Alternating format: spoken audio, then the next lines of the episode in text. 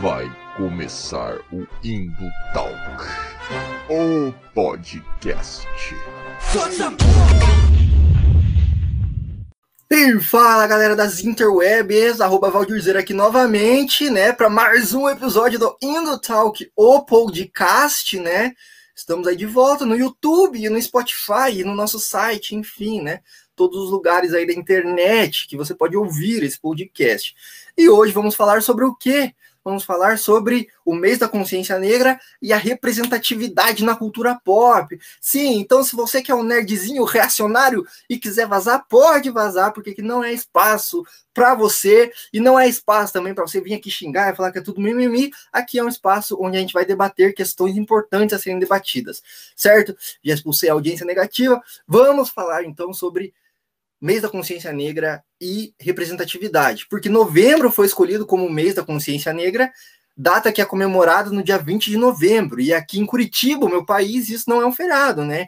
Infelizmente, assim, aqui a gente não tem esse, histórico tão progressista, assim, né? Mas a gente vai falar sobre esse tema também, e apesar de muitas pessoas reconhecerem a importância não só dessa data, mas desse tema ser debatido, ainda existem aqueles que minimizam essa pauta, tá?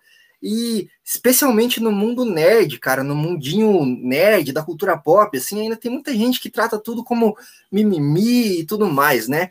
Mas por que que isso acontece, cara? Por que que uma galera que sofreu bullying tanto tempo assim, entendeu? E conseguiu chegar aí a, a cultura pop como um todo, por que, que essa galera minimiza tanto a pauta dos outros, né? E é isso que a gente vai falar, assim, né? Mas óbvio, né, que se você assiste e escuta esse podcast aqui, você sabe que eu não tenho propriedade para debater assunto nenhum, né? É por isso que eu chamo convidados, chamo amigos aqui que vão poder reforçar esse debate, né? E hoje eu trouxe aqui um convidado de honra. Loi, fala aí, Loi. Beleza? Tranquilo, galera. Tamo aí, tamo junto. Trouxe Loi, para falar. O Loic, vou deixar ele se apresentar, né? Claro, ninguém melhor para falar dele do que ele mesmo, mas é, vou deixar ele se apresentar. Mas ele tem um, um, projeto muito legal aí que ele toca com uma galera aí, né, na internet aí, que é o Pretos no Metal, né? Que é um também tá debatendo aí no nicho que é bem espinhoso, né, cara? Que é a galera do rock, a galera rockista, que também tem uma galera que, pelo amor, viu? Vide aí o caso da Prevent Senior, né, cara? E, enfim, né? Mas vou deixar ele se apresentar, dar o recado dele aí, passar o papo dele para a galera, né? Sabe, então, galera, eu, eu sou o Luiz Silveira, eu faço parte do, do Preto no Metal, do projeto Preto no Metal, que é uma iniciativa do, do Coletivo Livre, junto com a, com a Indy Lopes e com mais uma galera que faz parte aí da, da, da, da parte técnica né, do, do, do projeto que tem como pauta basicamente falar sobre a representatividade do preto na música underground, no metal especificamente, e outros temas que são as mazelas do estilo, né, da cena underground em si, que é justamente preconceito, a galera conservadora, né, que não aceita ou que não vê com bons olhos, ou que acha que essas pautas como representatividade são coisas de, de, de gente que é vitimista, enfim, né, combater essas, essas bobagens todas aí, e proporcionar de alguma maneira uma representatividade, né? Mostrar a galera preta, a galera não branca que está fazendo som e que deve ser ter tanto espaço quanto qualquer outra etnia, né? Basicamente é isso. Sou baixista e vocalista também de uma banda de death metal chamada Rebellion. Tô nessa de underground aí, cara, sei lá, desde, desde os anos 90, desde o início dos anos 90 que a gente está no meio da música e da cultura pop, enfim, e aí a gente sabe que é um terreno fértil para ideias tortas e o objetivo é combater e tentar proporcionar um ambiente mais, como é que eu vou dizer, saudável para todo mundo, né? Mais abrangente, mais acolhedor e menos excludente. Essa é a real. Total, né? Total. Eu acompanho um pouco o trabalho de vocês aí pelas redes sociais, né? Acho muito massa. É. Vocês também trazem muitas referências, assim, né? De bandas também, que é legal, né? Porque, assim, a gente teve até um episódio fazendo um alto jabá, assim, mas a gente teve um episódio aí que a gente debateu sobre o Dia Mundial do Rock, né? A gente falou, cara, quando que o rock virou tão reacionário assim, né, cara? Pois é, pois e, é. e, e aí a gente debateu, assim, a questão também que o rock nasceu como esse estilo mais é rebelde, né? Nasceu assim para quebrar alguns paradigmas, né? E da onde que essa galera, até fascista até em algum ponto, né? Se criou é. assim, é. né, cara? Triste, cara. como é que virou tão coxinha assim, né? Como é que o rock e o metal e essa música underground, música contestadora, música perigosa, né, de contexto, subversiva, se tornou algo tão conservador, tão dentro dos, dos, dos parâmetros do quadradinho normativo ali, né? É, pois é, né, cara? É um, é um ambiente fértil justamente porque, não sei, eu acho que uma galera começou a, a consumir uh, de maneira somente de entretenimento, sabe? Como uma música comum que as pessoas ouvem para dançar na balada, que é uma batida que tem o efeito ali de é, proporcionar uh, diversão enquanto está ouvindo, mas não te faz refletir, né? Não te faz pensar, não te faz entender uh, a expressão por trás daquela obra artística.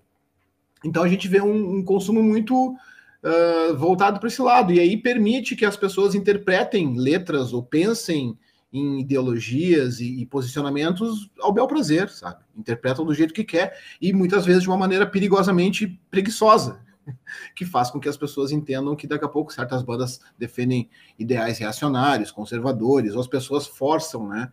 Certas bandas a, a, aparecerem aos olhos dos outros como conservadoras, como é o caso do Ramones, que várias pessoas usam Ramones como, né, sei lá, como avatar das, das, das, das bandas de direita. É, mas o Johnny Ramone era um conservador americano e tal, mas o resto da banda era de esquerda. Esquece que o Joey Ramone não era a favor das ideias do Johnny Ramone. E por aí vai. Né? Eles distorcem a narrativa ao seu, ao seu bel prazer para sua conveniência. Né? E eu acho Total. que em algum momento, velho, isso aconteceu. Agora, saber definir isso historicamente, assim, vamos entender assim, ah, quando que aconteceu isso aí, né? A partir de qual período da história, da história do rock, do metal e da música underground isso aconteceu? Cara, difícil de precisar. Talvez eles sempre estivessem aí. A diferença é que antes, sei lá, se tinha vergonha, né? De certos pensamentos, de certas atitudes. Hoje em dia parece que tá tudo muito assim, ah, beleza, é minha liberdade de expressão. E olha, vou te falar, sem, é, sem querer soar assim, censurador, né? Mas saudades do tempo que essa galera tinha vergonha, né? De expor a opinião, assim, né? Porque, pois é, olha. É, cara, é que justamente é, esse, esse, esse é o grande equívoco, né, Valdir? É a, é a mistura de liberdade de expressão com ódio. Discurso de ódio, né? Com discurso de ódio. Então as pessoas confundem, tipo, ah, eu tenho direito de dizer o que eu quiser, mas desde que o que eu quiser não seja ofensivo a outras pessoas, discriminatório, seja para humilhar, seja para diminuir, ou para cercear direitos, cercear direitos, né? Uh, cortar né, as, as possibilidades de expressão daquele tipo de, de pessoa. Então a galera usa esse discurso aí torto de, de, de, de direito de se expressar e liberdade de expressão para justificar discurso de ódio, né, contra minorias, contra a galera menos favorecida, marginalizada, enfim. E aí a gente fala justamente disso, né? A abordagem do preto tem essa, essa questão de militância, vamos dizer assim, de abordar temas que são do nosso cotidiano, a cultura pop de forma geral, isso está nos trazendo bastante alegria, ver que a galera está absorvendo bem conteúdos que vão além da música dentro das redes sociais do preto. E esse, esse trampo de curadoria, né, cara, que é feito hoje em dia pelo Joey, que faz parte da nossa equipe técnica lá, de colocar um preto por dia lá, né? Um músico por dia. E aí a gente acaba conhecendo um monte de banda que a gente nem fazia ideia que existia, cara. E várias pessoas têm trazido um feedback bacana para nós, justamente, ah, cara, conheci um monte de banda legal através do preto que eu não fazia ideia de que existia, né? E agora tá seguindo a banda, tá curtindo o trampo. Então, a gente fica feliz por isso. Tem uma brecha aí para poder fazer uma coisa legal, né? Legal, legal, porque é realmente é um trabalho importante, né? Porque essa galera não tem espaço justamente por acho que esse cenário mais racista, assim, né, cara, da, da mais higienista, né, do, do rolê, assim, e aí a é. gente perde muito, cara. A gente, enquanto público, perde muito, né? Porque claro. outra coisa a gente podia é. conhecer, né? É, limitar, cara, eu sempre assim, eu, eu sempre fui um cara que não fui um cara radical, né? Eu já tive pensamentos mais fechados, porque a gente vai mudando, né? Eu não posso dizer, eu acredito que ninguém nasceu desconstruidão, né?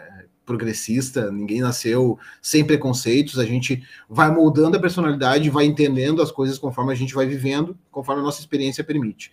Então, a gente entende que é um, é um, é um, é um processo que as pessoas muitas vezes confundem também essa questão de uh, de deixar as pessoas falarem o que elas quiserem e se expressarem e, e, e poderem uh, entender que a música não é um ambiente limitador, né? Não deveria ser, pelo menos.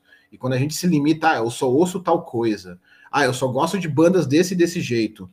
É, tu perde uma, sei lá, cara, um monte de coisa bacana que tu poderia estar tá usufruindo, poderia estar tá admirando, apreciando, por justamente limitar teu, teu campo de visão, teu, teus horizontes, né? E essa questão também é muito, é muito importante para nós, assim, abrir os horizontes, não ficar limitado, não ficar uh, em nichos, né, fechado no seu mundinho, na sua realidade, não conhecer outras coisas. E muitas vezes a ignorância que faz que as pessoas, né, se acreditarem que são especiais, que são, uh, sei lá, né, que são supremacistas, que são diferentes, que são evoluídos e que o resto não é. Roqueiro tem muito disso, né, cara? Esse tem, lance tem. de achar, ah, eu sou é. a última bolachinha do pacote porque eu curto rock, porque eu sou é. inteligentão, e eu penso, e o resto não pensa. Já tive essa vibe também, mais rock wins, assim, né? Tipo, é. É, cara, é, é, Tipo, aí tu vai vendo, tu vai vendo assim que, cara, quem tá assumindo essa postura hoje em dia são os tiozão que não querem mudar por nada, saca? Sim. Os tiozão que não que não admitem que uma banda possa se vestir de um jeito diferente, que possa abordar temas que não sejam sexo, drogas e rock and roll, né? E que, que enfim, que tem uma, uma que, visão mais. Ou né? que também não seja só, tipo, o tiozão branco que pode fazer rock, tá ligado? Que, tipo, cara, tem, tem um monte de gente fazendo rock, entendeu? Tem gente que, claro. que tá ali, não só é, pessoas não brancas, mas também pessoas questionando identidade de gênero, né? Sexualidade, fazendo um puta som massa, assim, tá ligado? Da hora. É isso aí, cara, justamente isso. É, se tu te permite conhecer e não ver os outros, não limitar, não julgar com exceção, e não fazer é, é, julgamentos indevidos, cara, tu, tu te permite conhecer muita coisa bacana e apreciar muita coisa bacana. Mas é uma questão evolutiva, eu acredito que as pessoas têm o seu tempo. O que eu não acho legal e eu nunca vou permitir, aí a nossa luta entra, é tu impor necessidades uh, e tu dizer que é determinado jeito que funciona uma coisa que deveria ser abrangente e acolhedora e não excludente. Né? E dizer, por exemplo, mina não pode fazer som, ou gay não pode fazer som, ou índio, ou preto, ou japonês, ou... é só o normativo hétero, branco, europeu, sabe? É, é esse o pensamento que é importante, né, cara? É, abrir para que as outras pessoas tenham a oportunidade de se expressar e que sejam acolhidas da maneira como o que importa é a qualidade da obra que elas estão trazendo. E quanto as pessoas se identificam com ela, não se ela é verde, amarela, né? Tudo isso deveria ser permitido. Mas às e vezes aí se... não é. E aí você entra num, num, campo que une muito assim a questão do metal, né, da música assim, com essa questão do, do, do, mundinho mais nerd, assim, né? Que é um pouco do meu uhum. nicho também, que é justamente isso, bicho, entendeu? Por que, que uma roteirista mulher é, é pior que um roteirista homem? Por que, que um roteirista não branco é pior, entendeu? Vai fazer um quadrinho pior que um roteirista, entendeu? Tipo, nada a ver, entendeu? Nada a ver. E as pessoas não se permitem isso também, entendeu? Tipo, porra, ah, lá, o personagem XYZ, que é o qual eu cresci, assim, agora. Eu lembro, só abrindo um parênteses aqui, eu lembro de uma treta com Justiceira, assim, que é um personagem super, tipo, também questionável, assim, mas que a Gayle Simone escreveu várias histórias, assim, do Justiceiro, e aí um cara falou, ah, você não uhum. devia falar do Justiceiro, você é mulher. E aí ela pegou e só mandou uma foto, assim, dos quadrinhos que ela escreveu, entendeu? Falou, mano, quem manja mais, você ou eu que escrevi a história, tá ligado? É, é foda, cara. Fanbase é uma coisa muito chata, cara. E, e eu vou te dizer que justamente, cara, esse mundo da, da cultura pop, e aí a gente traz pro lance um pouco mais nerd, sofre demais com isso, porque é uma galera que muitas vezes não tem experiência de vida, né? Não se permitiu viver o bastante para poder entender se aquilo é válido ou não, se a pessoa tem o direito ou não de ter determinada atitude, de ver de determinada maneira, e ela vai aqui, ó, escapando, não estou ligado. E não, fiz um parênteses aqui com a, com a, com a Indy que passou aqui por mim, aqui, se esquivando aqui. Que nem peixe é. ensaboado. Voltando à questão da, da, dos quadrinhos, mano, então é, essa questão é, é foda porque a galera fica muito, tipo, viveu na sua bolha, é um virgão, sem querer ser preconceituoso, mas já usando o preconceito, né? O cara não viveu nada da vida, e aí ele acha que tudo que foge da bolha dele e do que ele considera o, o ideal, o heróico, é inválido. Então os caras vão, vão reclamar com o roteiro de uma mina fazendo como deveria ser um cara, vão reclamar de um protagonista de um game que é uma mulher gay, né? É, que não é um cara fortão, parrudo, soltando a porrada, dando tiro em todo mundo, ou inteligentão pra caramba, misterioso. Enfim, os caras projetam a wannabe nos, nos personagens, e aí é complicado de, de aceitar o diferente, né, cara? É tão feio isso. Eu acho sei lá, me deixa muito triste, assim, porque é um negócio que eu gosto pra caralho, cara. Eu sou um apreciador ferrenho de cultura pop em geral. Mas quando eu vejo certos comportamentos, assim, me dá uma tristeza, sinceramente. É. Vontade de desistir das caixas de comentário, assim, na internet, porque é muito horrível. Mas, é, você falou aí. É um teste de sanidade, cara. Total, total. E você falou aí da, da questão dos tiozão que não interpreta, interpreta porcamente, assim, né? O, as letras de rock. Essa galera faz a mesma coisa com quadrinho, com livro, com filme, entendeu? Porque para mim, cara, na minha cabeça não faz sentido. Os melhores quadrinhos, os melhores livros, os melhores filmes são justamente que estão questionando o status quo a todo momento, assim, entendeu? Estão questionando, tipo, cara, por que, que os nossos comportamentos são assim? Quem falou que isso é certo, tá ligado? Por que, que só branco? Por que, que só. E a galera não entende, faz essa interpretação porca, assim, entendeu? Do, do conteúdo ali e, é isso.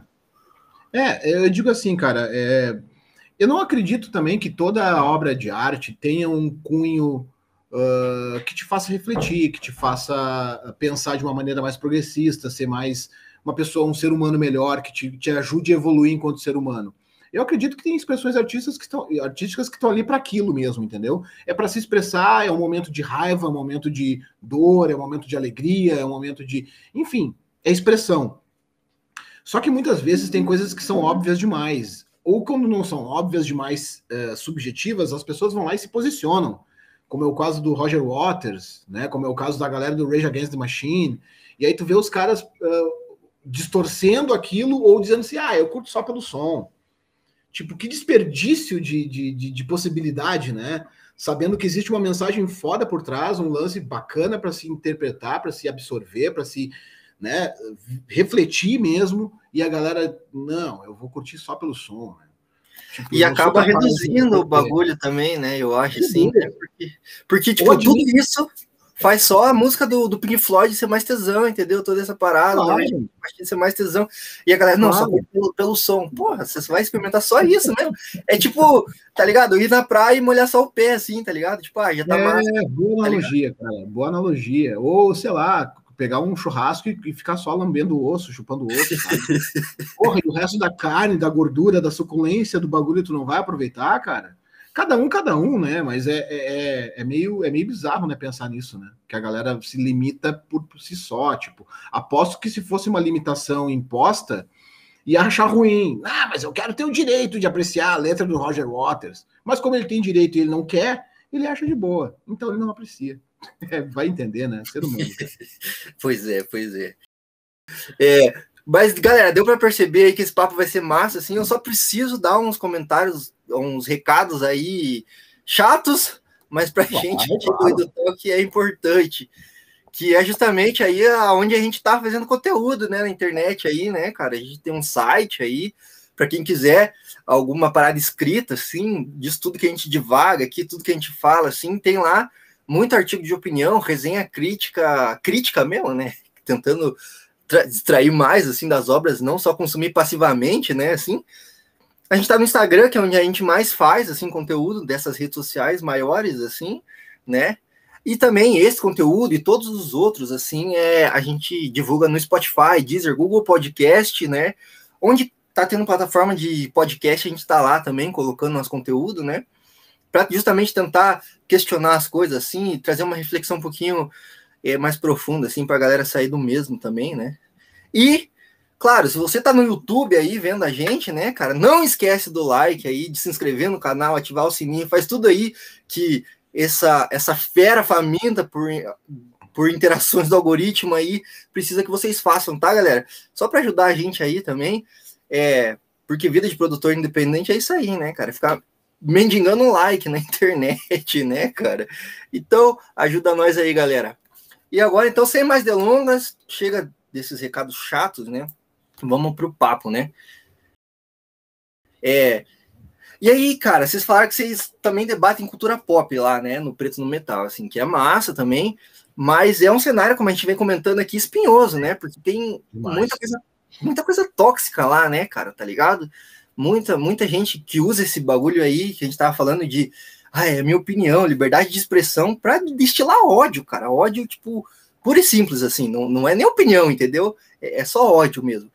Mas, é, cara, é, e, e isso é um reflexo não só, tipo, dessa galera ou desse aspecto, mas da sociedade como um todo, né, cara? A gente vê aí é, o bolsonarismo é, espero que morrendo, né? Assim, no, no, no, Brasil, né? Tipo, tendo seus últimos momentos, assim, mas sempre existiu, né, cara? Tá ligado? Tipo, assumia outros nomes no passado, apoiava outros políticos, assim, mas é um reflexo da nossa sociedade, né, cara? E aí a gente comentou na cultura pop, na, comu na comunidade nerd, né? Isso também é bem grande, assim. Quando a gente fala de representatividade, seja de qualquer nicho, assim, de qualquer parcial da sociedade, vem muito o termo que eu acho muito foda, que é mimimi, né, cara? Tipo, é um termo muito falado, assim, por essa galera, e é, e é meio irônico, assim, porque quando a galera fala de mimimi, eles fazem muito mimimi também, tá ligado? Eles falam assim, é, agora tudo é isso, tudo é lacração, tudo é mimimi, né? Cara, tipo, não sei se a gente vai ter uma resposta para isso, né? Mas por que que essa galera, assim, é, faz isso, tá ligado? Por que que, tipo, existe isso na sociedade, assim? Por que que essa galera, inclusive da comunidade nerd, que era para ser uma comunidade mais aberta, né? Porque como eu falei no começo, muita gente sofreu bullying mesmo, né? Dessa galera mais nerd, assim, é, quando tava crescendo mesmo. E por que que agora que tem esse espaço mais pop, assim, por que que a galera, tipo, reproduz esse tipo de violência, assim, cara? O que, que, tu acha, amor? A Indy Lopes está aqui do meu lado, aqui, uma das idealizadoras, uma das idealizadoras do projeto Preto no Metal e, por coincidência, minha esposa também. Aconteceu. Aconteceu. Tá aqui também. É, queria que ela dissesse para nós aqui o que, que ela acha, por, que, por qual motivo a gente vê tanta, tanta galera odiando aí e aproveitando as redes sociais, né? para destilar esse ódio? Cara, eu acho que são várias variantes, na realidade. Eu acho que uh, não tem como a gente falar. Às vezes a galera, quando chega na, no preto, eles acham, e tem, tem gente que chega assim e fala: Ó, oh, mas vocês acham que é só no metal que tem esse tipo de coisa e tal? Não, mano, não é um retrato da sociedade, é só um recorte, é isso. Mas não faz sentido que isso aconteça no meio metal justamente pela origem, né? Não faz sentido. Uh, Cara, eu fico pensando assim em algumas pessoas que, se fossem vivas no dia de hoje, eventualmente a gente faz essa brincadeira aqui em casa, ah, se fulano de tal fosse vivo. Mano, eu fico imaginando o Renato Russo, o Cazuza, o Fred Mercury vivo, o Lenny Staley, eu acho que eles iam estar subindo pelas paredes se agarrando o ventilador. Porque eu não consigo entender, sabe, até onde vai. A... No preto a gente já não tem mais tanto essa coisa de ataque. Já teve, já teve bastante, assim. No início, meio a gente até que rebatia mas a gente assumiu uma postura de sem conversa, sem papo, sem conversa. O cara entrou na rede social ali, ele quer debater e não interessa se ele tipo, se ele não concorda, tranquilo, ele tem todo o direito de não concordar. Se ele vier debater de boa, com educação, assim, a gente sempre brinca, né? Dependendo do post que a gente vai fazer, se é um post um pouco mais polêmico, a gente coloca lá embaixo, ó, sejam educadinhos, debatam bonitinho, né? Respeitem o um amigo. Porque assim, a regra do preto é muito clara uh, deu ataque de pelanca, vai ser bloqueado, banido. Não, não tem não tem meio termo. Ah, vocês não debatem. Não, com gente mal educada a gente não debate. Com gente mal educada a gente não debate e não iremos debater. A gente começou há cerca de alguns meses atrás um novo formato de live.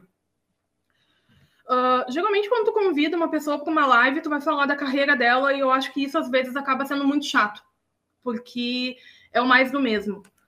Se tu vai chamar o Loi para falar da carreira dele, uma busca rápida na internet, tu vai ver que tem 30, 30 matérias falando sobre isso. Que ele vai tipo, ir responder a mesma coisa. E a gente começou a mudar. A gente começou a pegar temas específicos, né, para debater com esses artistas. O primeiro foi a live de terror.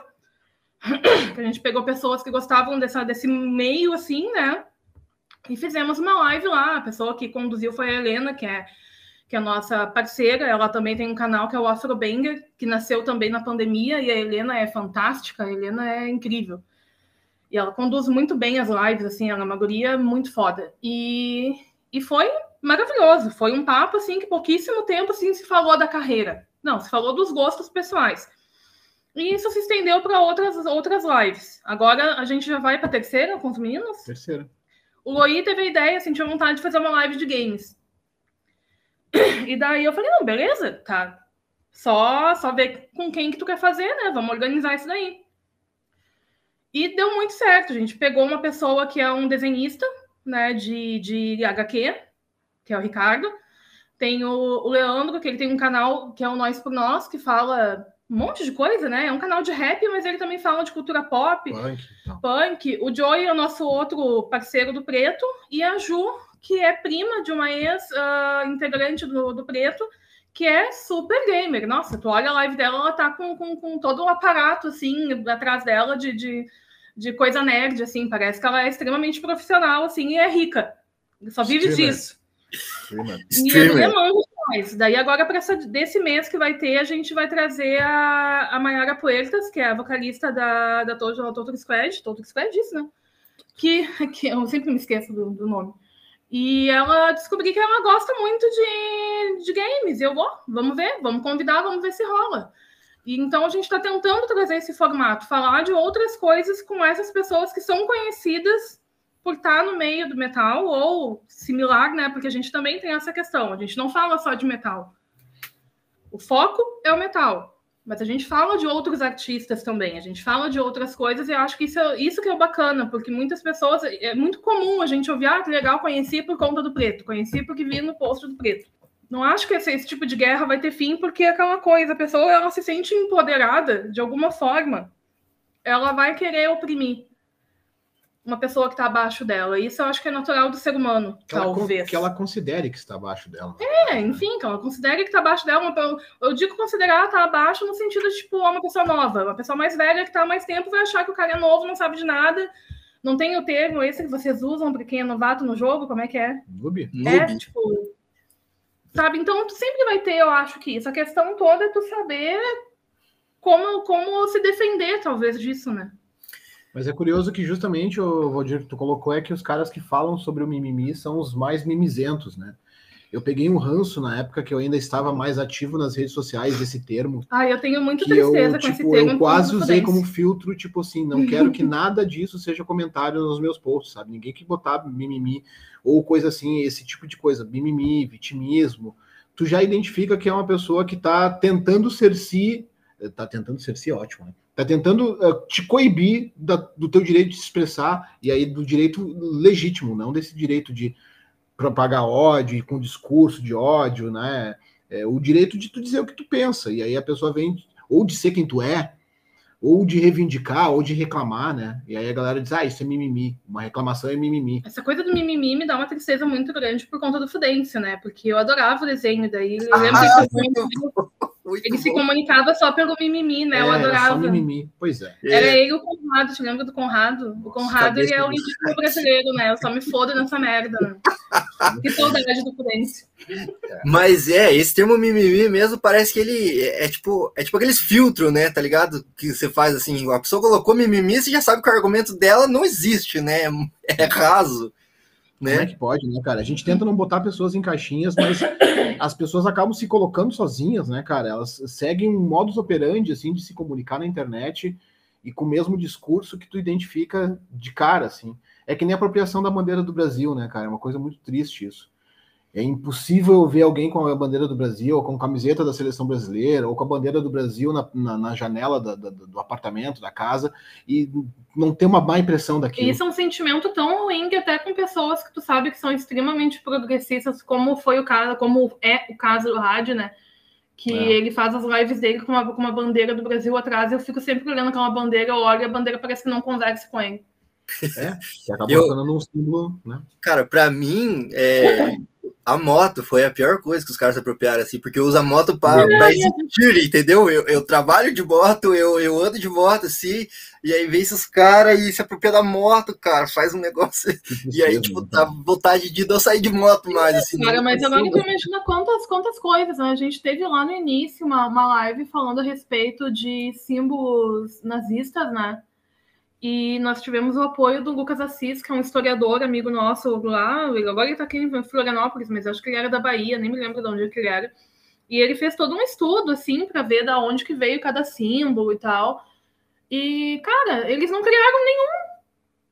Não teve nenhum, assim, tipo, ah, o, o sei lá, o fulaninho de tal lá criou um símbolo e o símbolo representa isso. Não, cara. Não teve nenhum, todos eles se apropriaram e agora o lance aconteceu com a bandeira, e é uma merda. Não que a bandeira tenha uma história muito bacana, né? Não, não é nem, tipo, a bandeira por si só também já não tem uma história muito bacana, mas enfim, sabe? Não vai dar pra gente pegar e fazer uma bandeira nova. E não, acho que não só isso, né? O sentimento de patriotismo também, né? Que era para ser um bagulho massa aqui, né? Da nossa gente, assim, né? Das nossas coisas aqui, né? Essa galera desvirtuou, assim, tipo, ridiculamente, pra um lado torto, né? Porque é geralmente um pseudo-patriota, né? Tipo, os caras não gostam da música nacional, não gostam da arte nacional. Tipo... Era para ser um símbolo que deveria unir e, na verdade, hoje ele serve para desunir, né? É um filtro. Mas é, acaba se tornando mais um filtro, como você citou aí.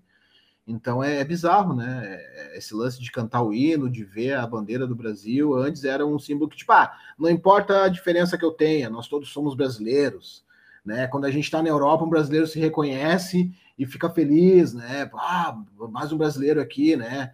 Só que hoje em dia é justamente o contrário, cara. Tu vê justamente as pessoas. A, impressão que tem é um cara que é aquele defensor das, dos valores tradicionais da família brasileira, patriota, mas, tipo, né? É, ele é moralista, mas ele trai a esposa com travesti e acha que tá tudo bem, que é isso aí mesmo, que se ninguém vê, ninguém não aconteceu.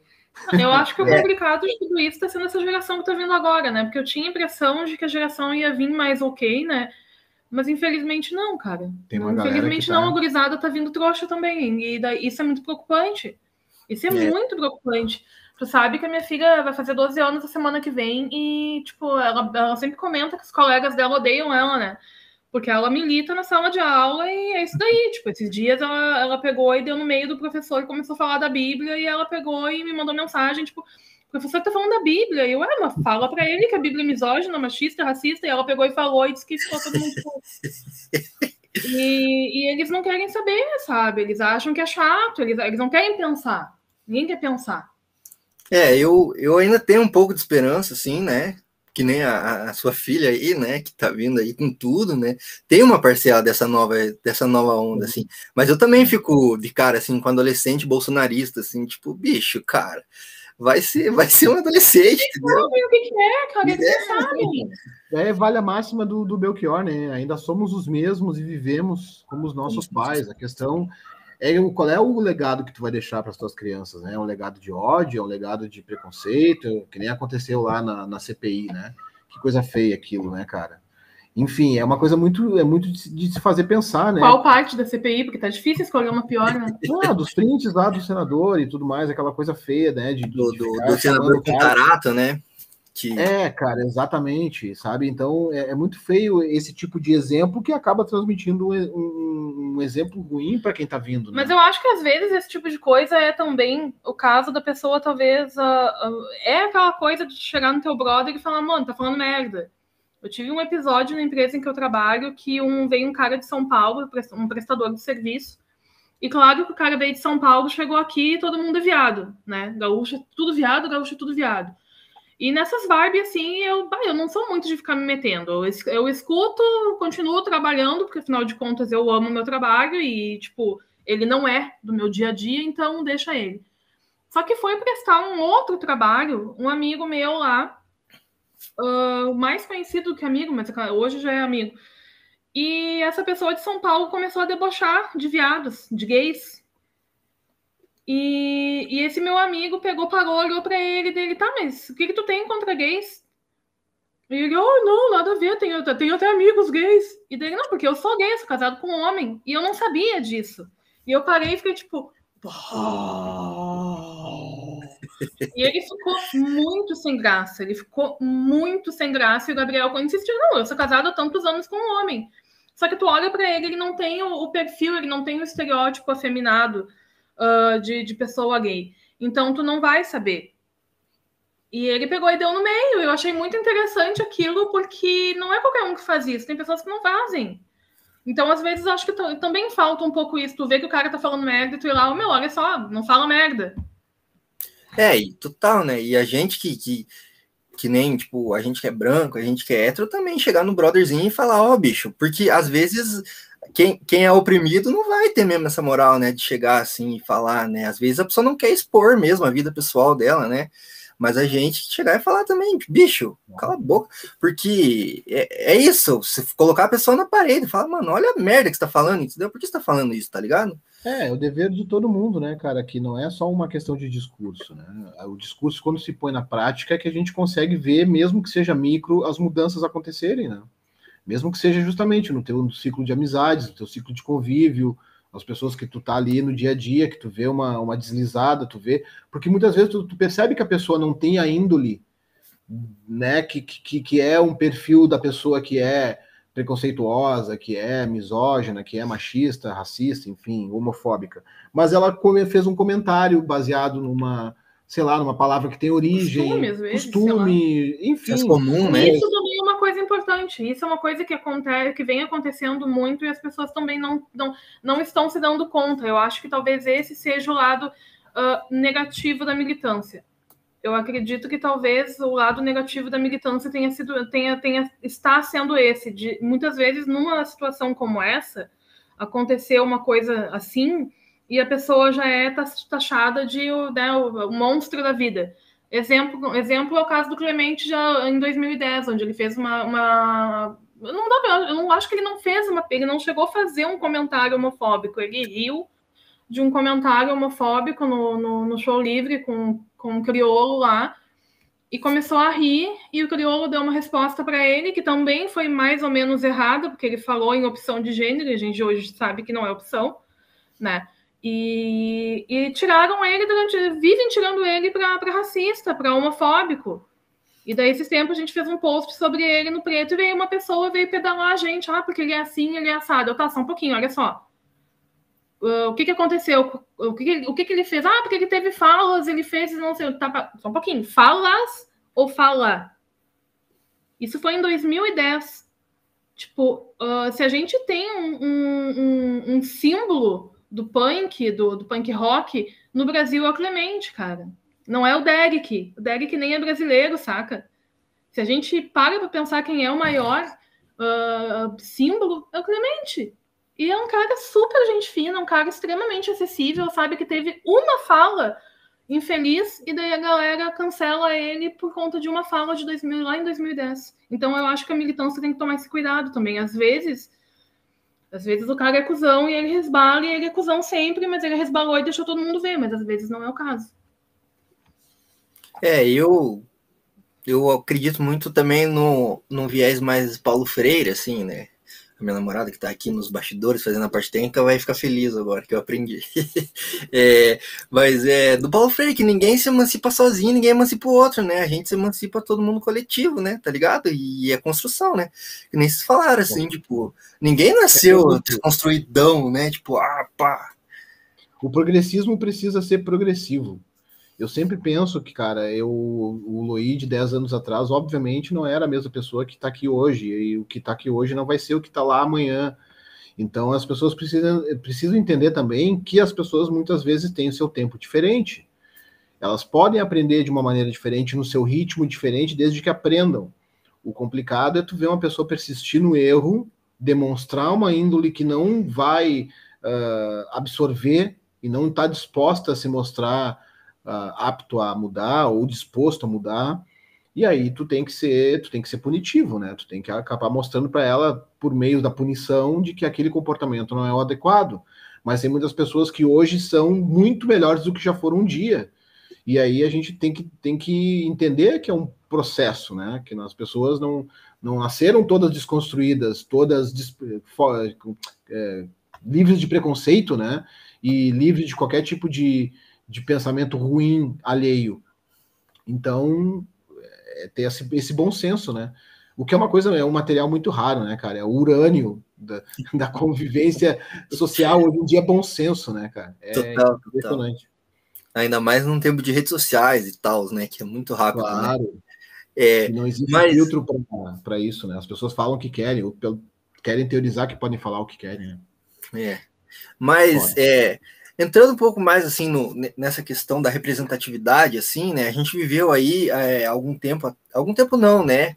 Um pouquinho antes da pandemia aí, os movimentos do Vidas Negras Importam, né? Que foi um movimento grande, assim, que tomou o Brasil, né? Inteiro, o mundo inteiro, né? Mas nesse, nesse nicho que a gente está falando, e, mas na sociedade como um todo, ainda tem uma resistência a esse tipo de, de, de, de, de ideia, né? De pensamento, assim, de que falar que vidas negras importam é importante, né? Nesse sentido, assim.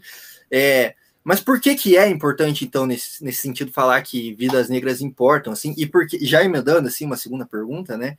É, por que, que falar que todas as vidas importam, assim, é, é, tipo, diz, como é que eu posso dizer, assim, é tirar o crédito, né, dessa, dessa, dessa militância, né? Isso. Diminuir, diminuiu se se diminui o sentido da frase e do movimento, porque é óbvio que toda a vida importa, né? Que, e justamente o, o, movimento que fala que a vida negra importa é que entende que em muitos lugares a vida negra é considerada inferior. E por ser inferior, ela não importa. Então, quando a gente entende que existe um racismo estrutural e que aí é um grande é um grande, uma grande dificuldade das pessoas que só entendem o racismo como algo agressivo, algo ofensivo, algo que diz diretamente que a pessoa tem ojeriza ou que ela de, considera menor, né, inferior, a pessoa pela, pela raça, pelo tom de pele, e acaba não entendendo que o racismo ele é um, algo muito maior, muito mais complexo, muito mais é, sutil e invisível do que se possa parecer. Quando tu entende isso, tu entende o porquê que existe um movimento chamado Black, Black Lives Matter. Por que, que existe um movimento chamado Vida Negra Importa? Porque o lugar onde esse movimento nasceu é um lugar que considera a vida negra inferior, descartável. Né? E aí, a partir do momento que eu considero essa vida descartável, o, o grito de resistência, o grito de resposta é não, a vida negra também importa. Talvez se tivesse essa, essa, essa, esse também no meio, facilitaria, né, o, é entregar de aviãozinho assim na boca da pessoa, né? A, consegue entender agora que vida negra também importa?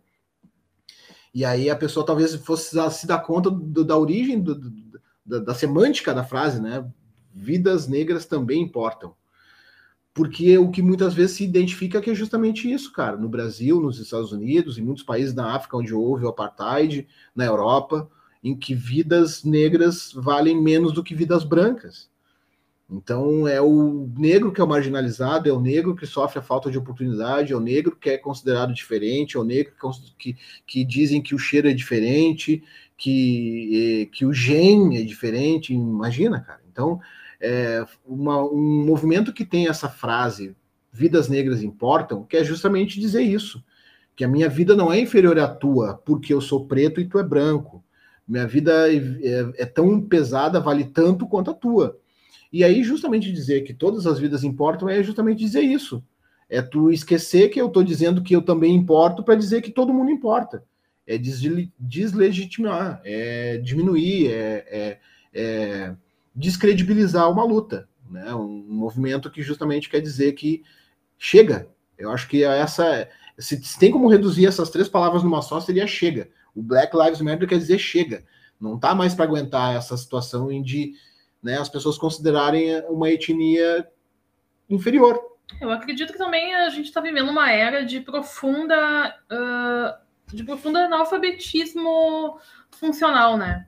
Porque a impressão que dá é que quando a pessoa, ela, essa, essa pessoa que está criticando esse tipo de movimento, parece que quando ela escuta vidas negras importam, ela, uh, importam, ela não está escutando isso, ela está escutando vidas brancas não importam. Exatamente. Sabe? A impressão, inverte, a impressão né? que dá é que ela está ouvindo isso, sabe? Então, mas isso não, infelizmente ou felizmente, sei lá como, como quantificar isso, uh, não é uma coisa que acontece apenas com o movimento negro. Isso acontece, eu acho que não sei se tanto, mas eu acho que isso acontece um pouquinho, um pouquinho a coisa menos com a questão do feminismo. As pessoas elas não entendem de feminismo e feminismo elas, elas têm diferença. As pessoas não entendem, eles acham, ah, mas o feminismo é o contrário do machismo, sabe? Eles não entendem, eles não pegam assim, cara, nem um minuto. Em um minuto, tu vai ali no Google e tu coloca o significado, ou tu coloca a diferença entre um e outro, e o Google vai te responder. Não precisa muito, sabe?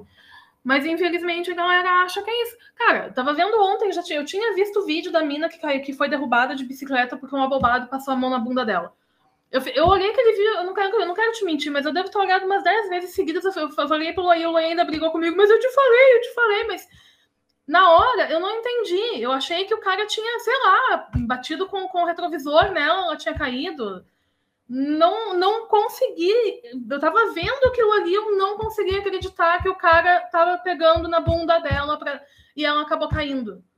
Cara, o carro podia ter passado por cima da cabeça dela sabe? E daí tu vê esse tipo de coisa E quando tu entra no, no, no, troço falando com relação à raça, o feminismo e o recorte de raça, cara, é sei lá quantas vezes pior. É uma coisa assim. Uh, um podcast que eu indico muito, que eu tenho ouvido toda semana e que tem batido muito nessa tecla, numa tecla muito interessante, é o Mano a Mano. E o Mano Brown, ele tem falado que assim, ele fala, quase todo podcast ele fala que as casas das favelas e periferias não tem homem dentro de casa.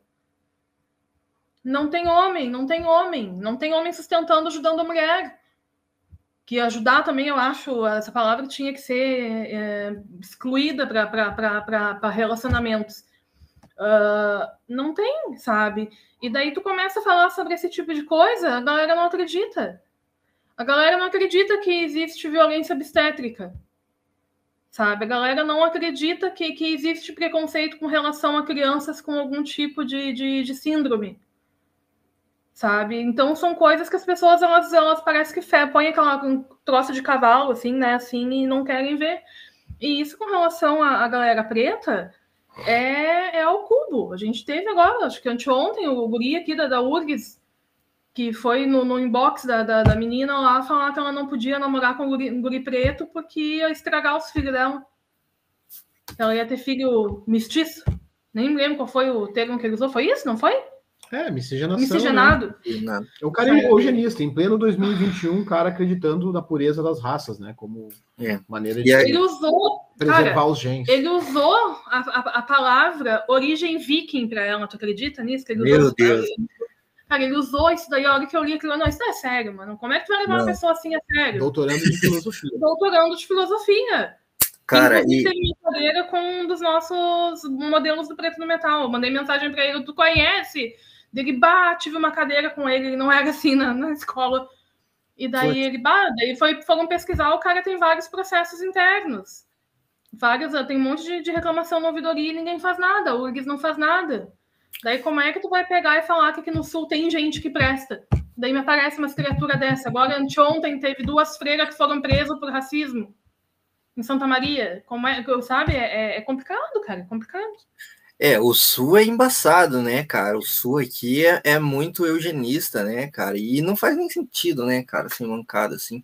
É uma galera tupini viking, assim, né? Tipo, ah, eu tenho gene viking. Tem nada, mano. Você nasceu no Brasil, entendeu? Tá ligado? Três gerações de família aqui no Brasil é brasileiro, cara, tá ligado? Cara, o Sul é indígena. Tipo, vai, tipo, meu, vai ler, meu filho. O é. Sul é indígena. Muito, muito triste. Muito não, e é, e é, absurdo, assim, realmente, é, vocês falaram assim, né, é, da questão do, da, da evidência anedótica, né, essa galera usa, assim, da experiência pessoal, assim, né, ou, tipo, da vivência pessoal para assumir regras sociais, assim, né, então, tipo, uhum. ah, eu não vejo racismo aqui é, no meu bairro, que só tem gente branca e tal, e é elitista pra caralho, assim, é higienista pra caralho, então racismo não existe, tá ligado? Tipo, ah, eu aqui no meu trampo é, só tem homem, então não tem machismo, então no Brasil, o Brasil não é um país machista, entendeu? E aí que vem esse discurso de mimimi, né, tá ligado? Que tipo, ah, então é tudo mimimi e tal, né? Que é um bagulho que a gente fala bastante aqui no podcast, assim, da evidência anedótica, né? Tipo, bicho, tá ligado?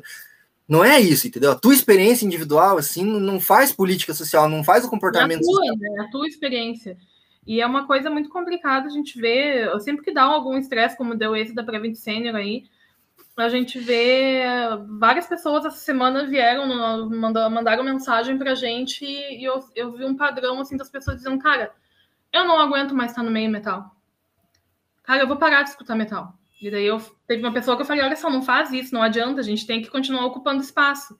Porque quando sai um, a partir do momento que sai um, que é uma pessoa ok, o que, que vai entrar no lugar dessa pessoa, sabe? Então é bem complicado isso, cara. Essa questão do, do, do Hoje, hoje o preto ele já está muito mais estruturado, a gente já está num, num, outro nível.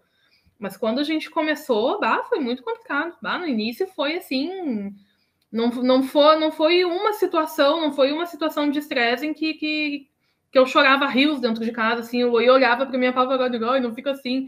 Mas é que dá raiva, sabe? E, e tu não tem como tu revidar, porque essas pragas eles não vêm na tua frente falar um negócio.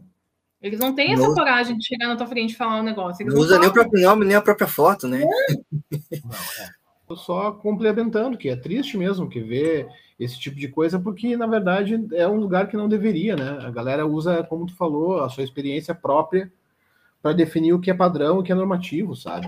E, e se esquece de olhar para o lado. Talvez a gente esteja vivendo uma era muito individualista, em que fazer o, o exercício da empatia seja algo muito difícil quando encontra alguém empático, alguém que se coloca no lugar do outro e consegue abraçar a luta, ou no mínimo não atrapalhar, o que já é uma grande coisa. Não ficar dizendo que é vitimismo e mimimi já é uma grande coisa, cara. Respeitar o direito da pessoa de reivindicar e de, de botar para fora a dor que sente e querer ser compreendida já é uma grande coisa. Ajudar, então, é uma coisa muito rara né, abraçar junto, entender que isso faz parte, que não é porque tu não sofre que a pessoa não possa sofrer, já é uma coisa muito, muito legal, né? A gente vive uma era meio egoísta, acho que é isso, cara. Total, total. E fazendo um recorte, assim, há um tempo atrás eu conversei com o Christian, do Diversidade Nerd também, né, que ele fala dessas questões mais de, de gênero e sexualidade no mundo nerd, assim, na cultura pop, e ele falou que justamente as pessoas não entendem que é que existem é, esses marcadores identitários assim de todo mundo basicamente, né? E Hollywood só expõe um tipo, que é o homem branco hétero, bombado, entendeu? E aí a é pessoa não entende que isso é um marcador de identidade assim, e você tá tão acostumado a, a ver isso representado que para você é natural. Então, tipo, ah, todo filme tem que ter um homem branco de protagonista. Se não for, não vai dar certo. Banda de metal é feita por homem branco também, senão não vai dar certo. E aí e, e aí, quando vem um marcador diferente, assim, né? Uma pessoa, tipo, negra, uma pessoa é, LGBT, a galera fica em choque, assim, mas não entende que, tipo, essa, esse nicho também existe, tá ligado? E também quer consumir coisa claro. boa, e também quer se sentir representado na tela, na música, na TV, tá ligado? No quadrinho. É. E aí, abrindo para vocês, assim, é, tipo, assim, a gente aqui entende que, que, que, Hollywood é uma máquina de propagar ideologia, né? E, e nunca é a, a ideologia, tipo, é, progressista, né? É sempre uma ideologia mais reacionária, assim, né? Vangloriando o capitalismo e tudo mais, assim. Mas ainda assim é um espaço é, de debate, né? Para ser debatido e ser disputado, né? Assim, para a gente também uhum. se inserir no, nas brechas que Hollywood vai deixar, né? Dentro dessas contradições, assim. E perguntar para vocês se é importante, assim, é, na cultura pop, ocupar esse espaço, né? Que nem a Indy falou, assim, de tipo, não saia, não desista, tá ligado? Tipo, fica aqui, entendeu? E, e vamos trazer mais gente, entendeu? Progressista, mais gente antirracista, tá ligado? Se, se, se nessas obras, assim, representatividade nesse sentido é importante, assim. Certamente, cara. Eu acho que, como a Indy colocou, ser uh, representativo enquanto for possível e quanto for impossível também, é muito importante deixar a porta aberta para um espaço ser tomado, ser ocupado. E não é a galera que pensa que todo mundo pode, é um ponto a menos para nós, entendeu? Então, entender que ah, a indústria de Hollywood é uma fábrica de ideologias, ela, é, ela, né, ela tem, e geralmente falou, colocou muito, muito bem colocado, não é uma, uma fábrica de ideologias progressistas, que prega a diversidade, a aceitação, a igualdade. É, e tu simplesmente abrir mão e dizer, ah, então não vou fazer cinema hollywoodiano, vou voltar para os meus. Eu vivo na minha bolha, todo mundo que consome o que eu faço já pensa do jeito que eu penso, a gente não consegue cooptar mais ninguém, a gente não consegue prospectar mais ninguém, a gente não, não propaga e não promove a mudança, e as coisas continuam do jeito que está. Então, enquanto a gente tiver a oportunidade de ocupar o que muitas vezes, e o que dá mais raiva, e não sei, é um paradoxo, é um lugar que já era nosso, não sei por qual motivo ah, colocaram de volta, colocar a galera de lado, é muito importante, que é o lance do metal, né? E da música underground, da música de contestação, da música que é perigosa, que as pessoas eram consideradas marginais, aquele ali é roqueiro, cuidado, toma cuidado com o roqueiro. Hoje em dia, não, cara. Roqueiro tu apresenta para tua mãe. Roqueiro é o exemplo da, da família tradicional brasileira, cristão, do bem, do bem, né? Enfim, então é importante sim, cara, que as minorias, né? E aí umas aspas bem grandes, aspas de Zebu nas minorias, uh, tenham oportunidade de se expressar em qualquer ambiente, cara, em qualquer cenário da arte, da, da, da cultura, da literatura, da, da acadêmica os lugares de poder, lugares de destaque, lugares em que em, antes só o normativo ocupava. A gente precisa continuar ocupando precisa continuar voltando a ouvir um metal, o black metal, que todo mundo fala que hoje em dia é basicamente só banda de extrema direita, banda que, é que apoia a bancada evangélica aqui no Brasil, o que é muito incoerente, e banda de gente preconceituosas, misóginas, homofóbicas e supremacistas raciais. Tem que ocupar, cara. Se tem uma banda que é lá progressista, mas que toca esse tipo de som, pô, divulga, consome, espalha, sabe? Para que mais pessoas tenham vontade de continuar fazendo e ocupando esse espaço é muito triste quando a gente vê é, esse movimento de êxodo, né, dentro do metal, assim, a galera deixando de ouvir, ou deixando de comprar quadrinhos, ou deixando de jogar um game, ou deixando de, sei lá, de ver filmes de Hollywood, achando que, né, que não existe um Spike Lee lá, que não existe até um Tarantino que faz umas loucuras, mas que do jeito dele tem é contestador também, né? E de vários outros que fazem outros trampos bacanas também que tem essa pegada porque, cara, é, é um a menos, cara. E, e querendo ou não, sem querer ser propagandista, mas já sendo, é uma guerra, velho.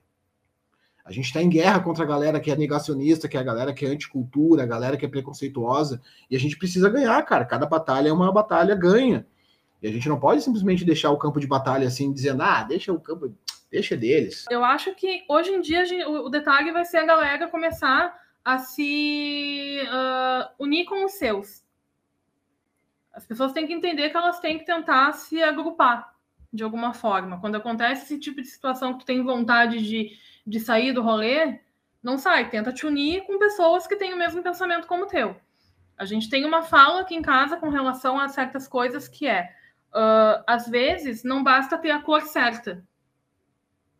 Nem sempre as pessoas têm a cor certa. Por que, que a gente diz isso?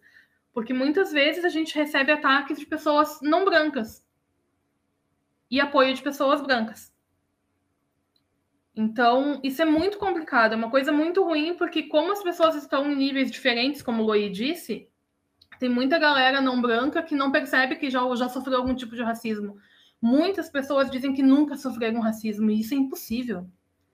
Isso é, é impossível. é porque entendem justamente que o racismo é só aquilo que é ofensa, né? Eu acho que é o que é físico, talvez, ou também, que é aquilo né? que é físico, ou aquilo que diz, expressa explicitamente, ah, eu não gosto de ti porque tu é preto, ou eu acho que preto é inferior.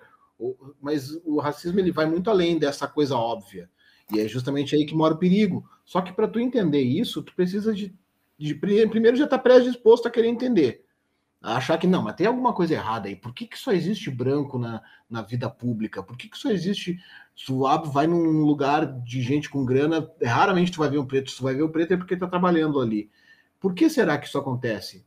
Ninguém disse assim, ah, nós só vamos contratar branco, só branco pode ter sucesso. Mas nas, entre, nas entrelinhas isso está escrito. E é muito simplista pensar que a pessoa é porque quer, ou porque a pessoa não se esforçou.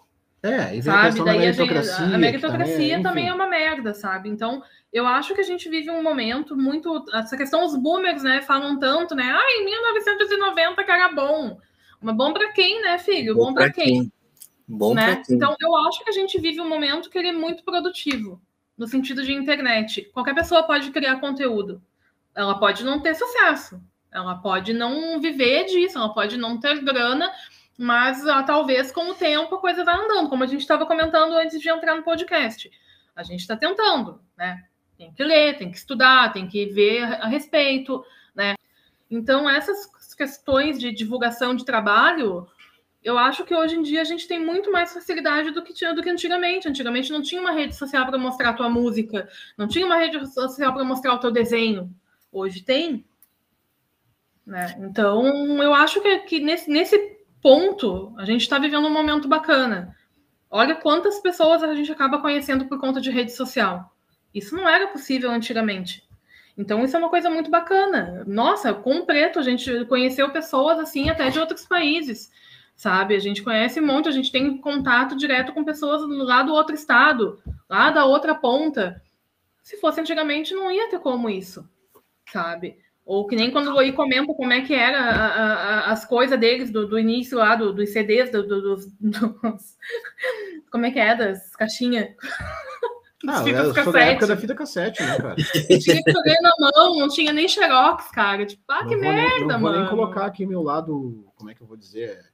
Vintage, porque senão vai ficar feio, mas é, eu vi tudo isso, é, eu sou eu sou Quando tu chegou era tudo mato. É, eu peguei aqui, isso aqui era tudo mato. É.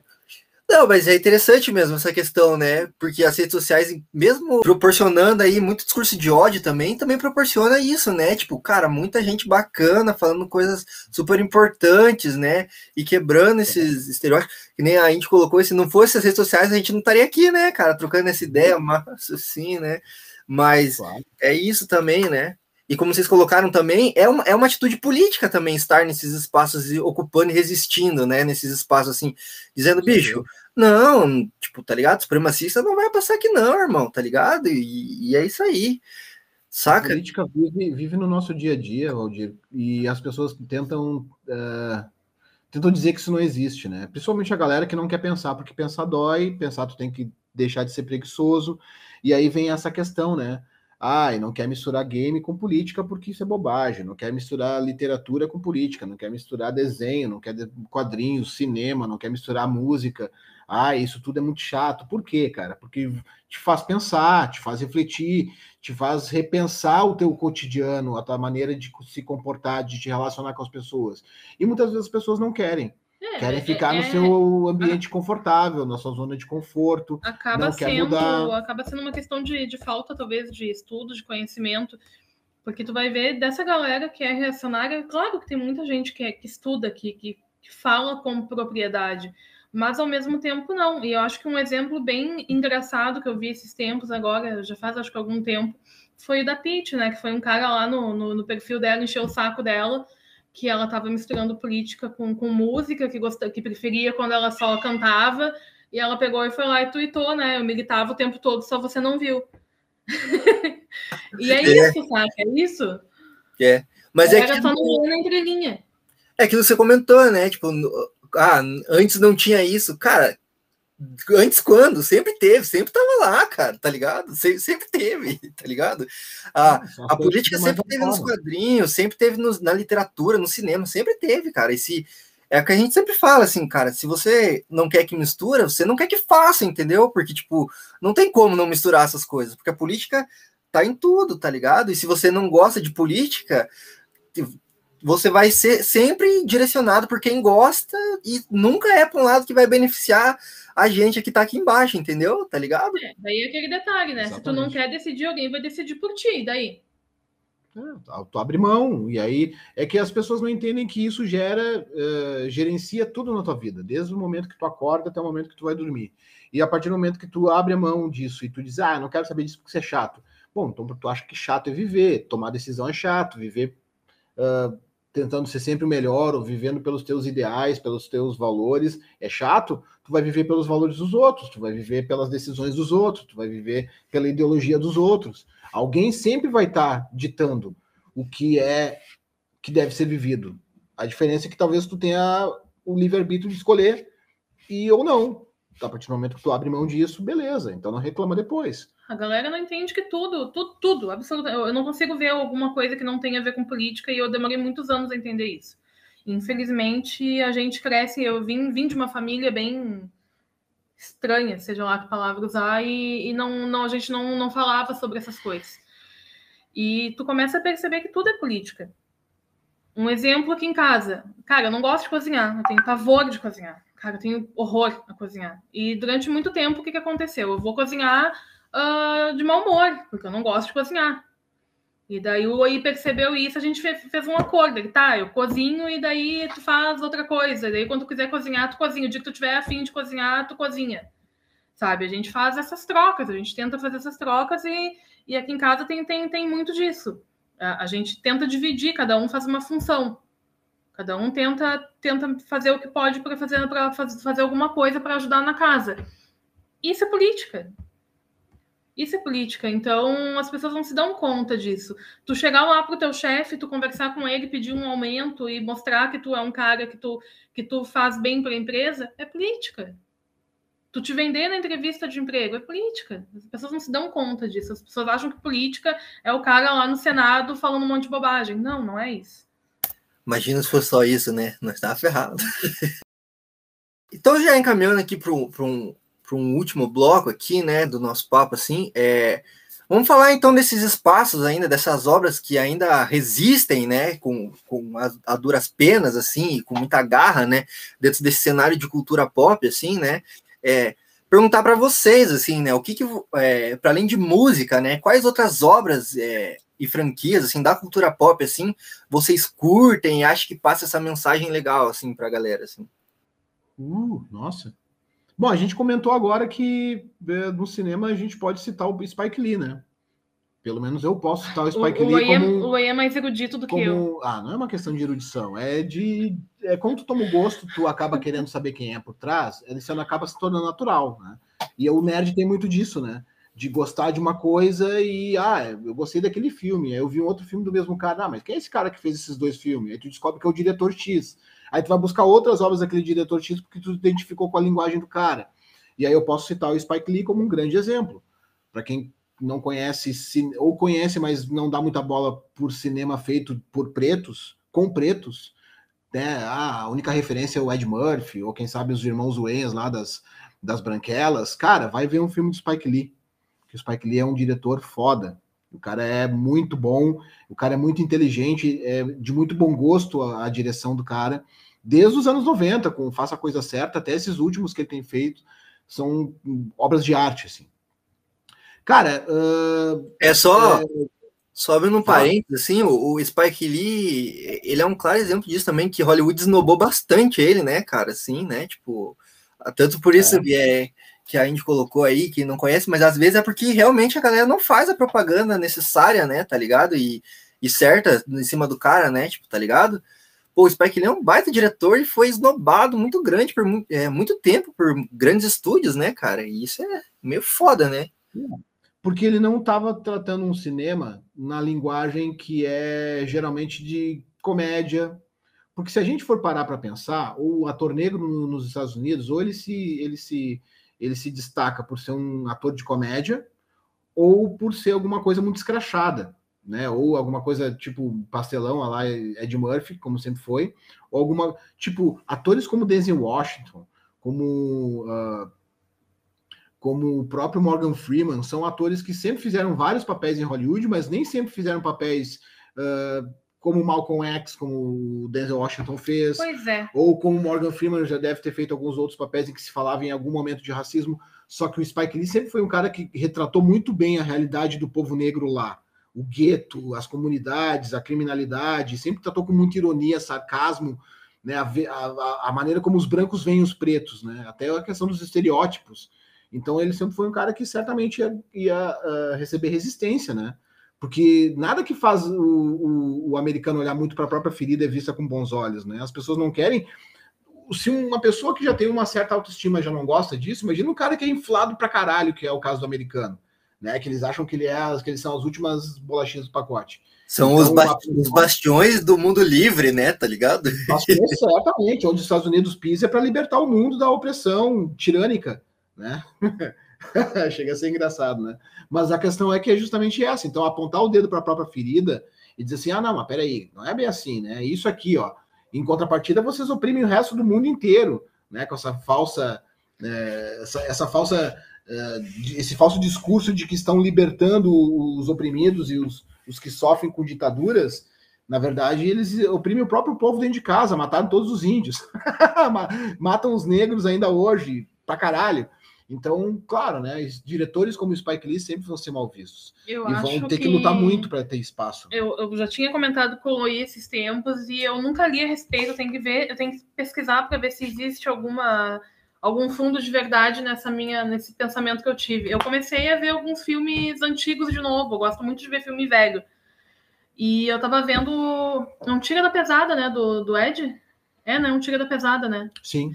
Uh, Beverly, eu, Beverly Hills Cop. É, eu me dei conta de uma coisa, que aquilo ali no início da carreira dele foi uma tentativa de ser um ator de, de ação, porque tu não vê muita comédia naquele filme. Tem os alívios cômicos, mas não isso. Tu vê que ele tá muito mais sério. E eu acho que em algum momento ele se deu conta de que aquilo não ia dar certo e pendeu pra comédia. Faz sentido. Faz sentido, faz sentido, é. Porque... E agora imagina quantos caras não vão nessa vibe, né? Olha o, o, o próprio Wesley, Wesley Snipes. Que depois de. O, o que o Wesley fez depois de Blade? O que aconteceu?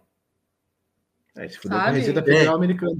É, ele, ele, ele deveu, ele não pagou a receita. Não pagou a receita. É, ter um bom contador faz uma diferença. Né? Pois é. Então...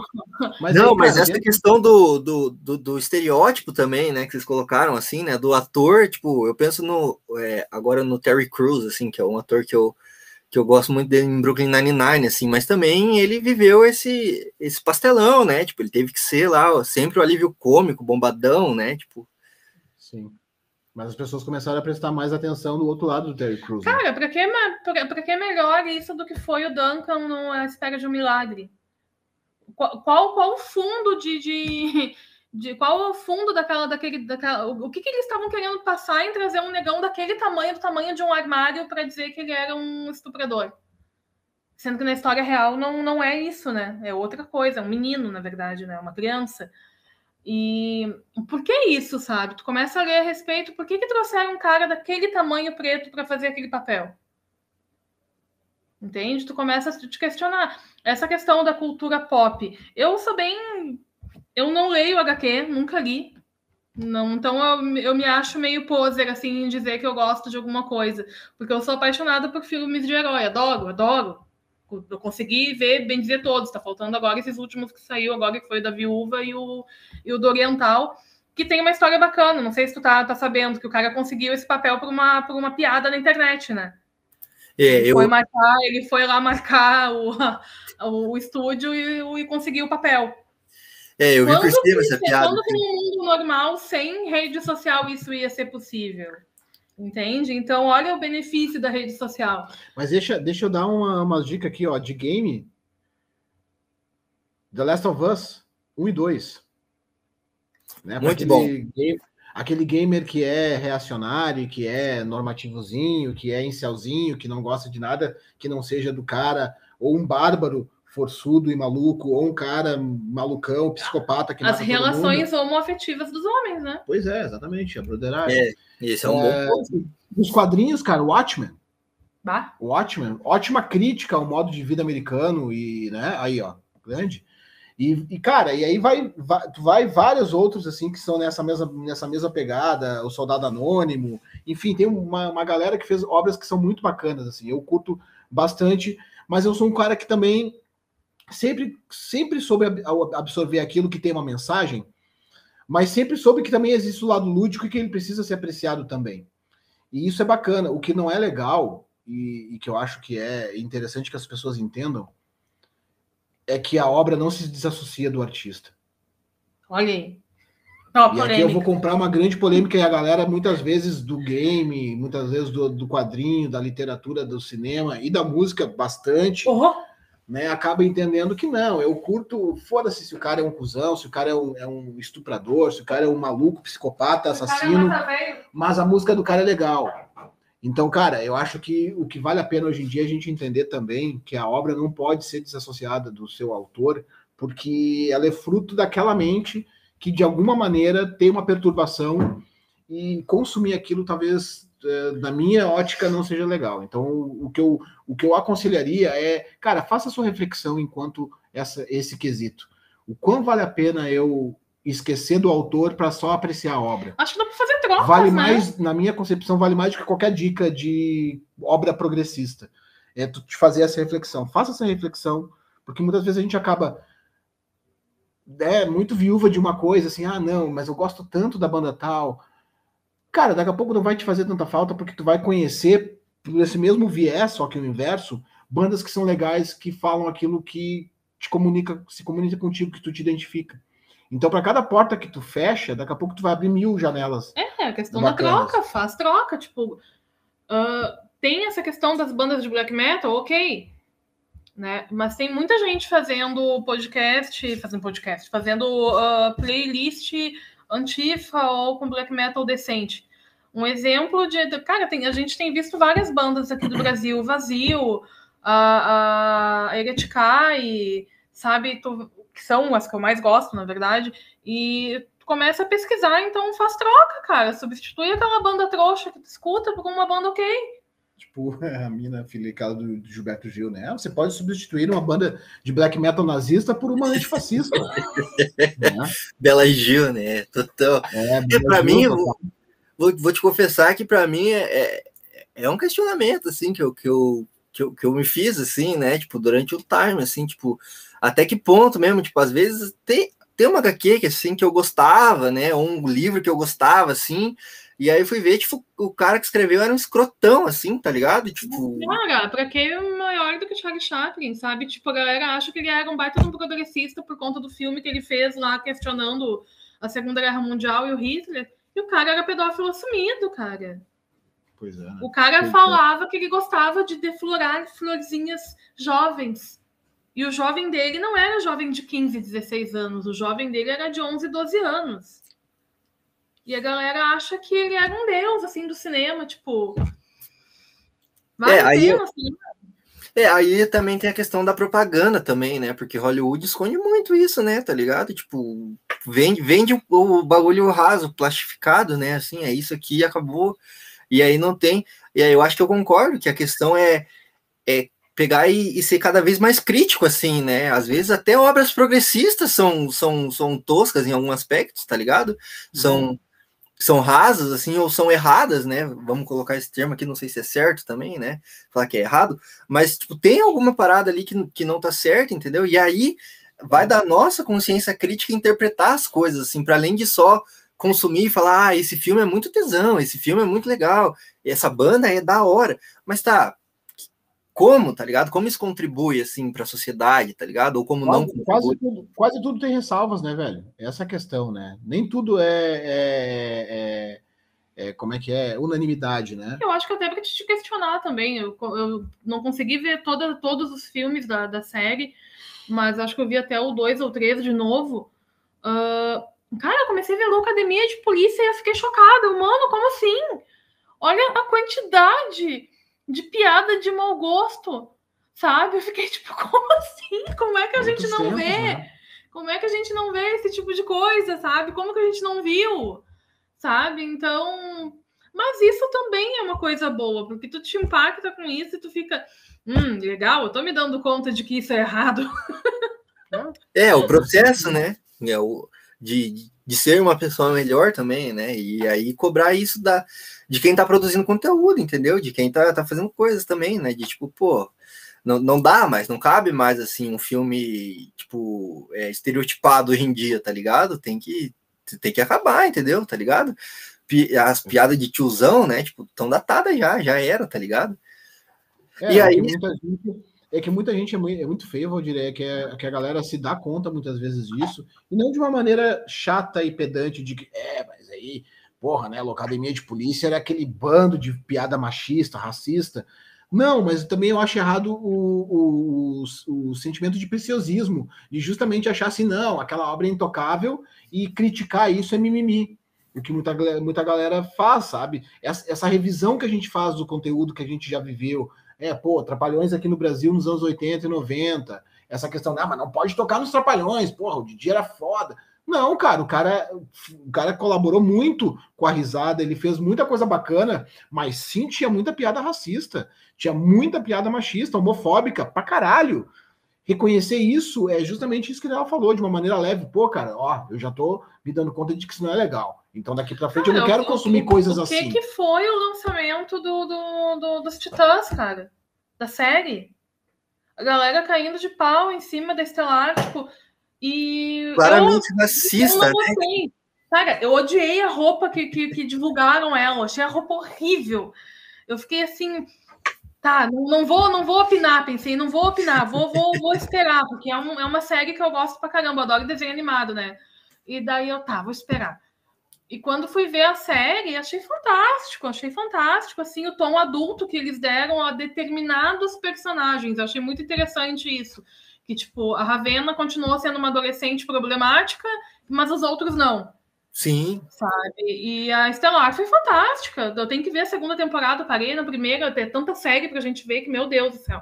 É, e... vou te falar agora pessoalmente que acho que a, a primeira é melhor que a segunda. É, ah, acontece, né, cara? A gente viu recentemente uma série que o Loi, quando eu comecei a ver, o Loi torceu o nariz, né? E acho que ele gostou depois que ele viu toda a série com a gente, que foi o Monk. Uh, daquele aquele detetive maluco. E a gente começou a se dar conta de que não tinha gente preta na série. É, Cara, não tinha gente preta na série. Apareceu assim, acho que em todas essas oito temporadas, se apareceu uma mão cheia, foi, foi muito sabe? E é uma série bacana, uma série, é uma série que tu não tem que pensar muito, é uma série divertidinha, né? E a gente começa a se questionar a respeito dessas coisas. E eu acho muito bacana. Eu vejo por, por conta da, da, da, Abigail mesmo, que às vezes ela se dá conta, ah, não tem gente preta em tal lugar. E, é, ela, ela, e quando ela né? acha daí em algum lugar, oh, tem gente preta. E, e, é interessante isso, mas é um processo, né, cara? É um processo. E, e no, no, no, nessa cultura pop, o próprio Watchmen, né? Se tu vai ver, é um filme que eu amo de paixão. Mas é um filme muito problemático. Nossa, ele é um filme muito problemático. Tipo, o meu personagem favorito é um cuzão. Eu adoro roxar, mas ele é um cuzão, cara.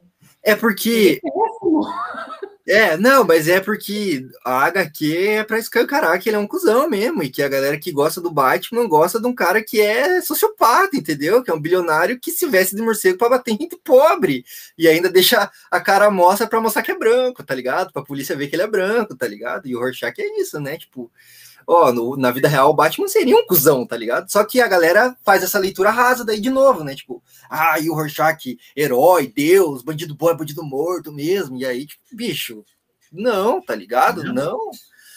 E aí eu queria voltar só num, num, num aspecto que a gente trouxe aqui, de que aí é como olhar para essas coisas do passado, assim, criticamente, porque aí também cai no em, em, muito discurso, não sei como colocar assim, mas é porque a galera olha para o passado e fala lá, ó, os trapalhões faziam piada com preto, faziam piada com gay, faziam piada com todo mundo, e não tinha esse mimimi. Por que, que hoje é assim, tá ligado?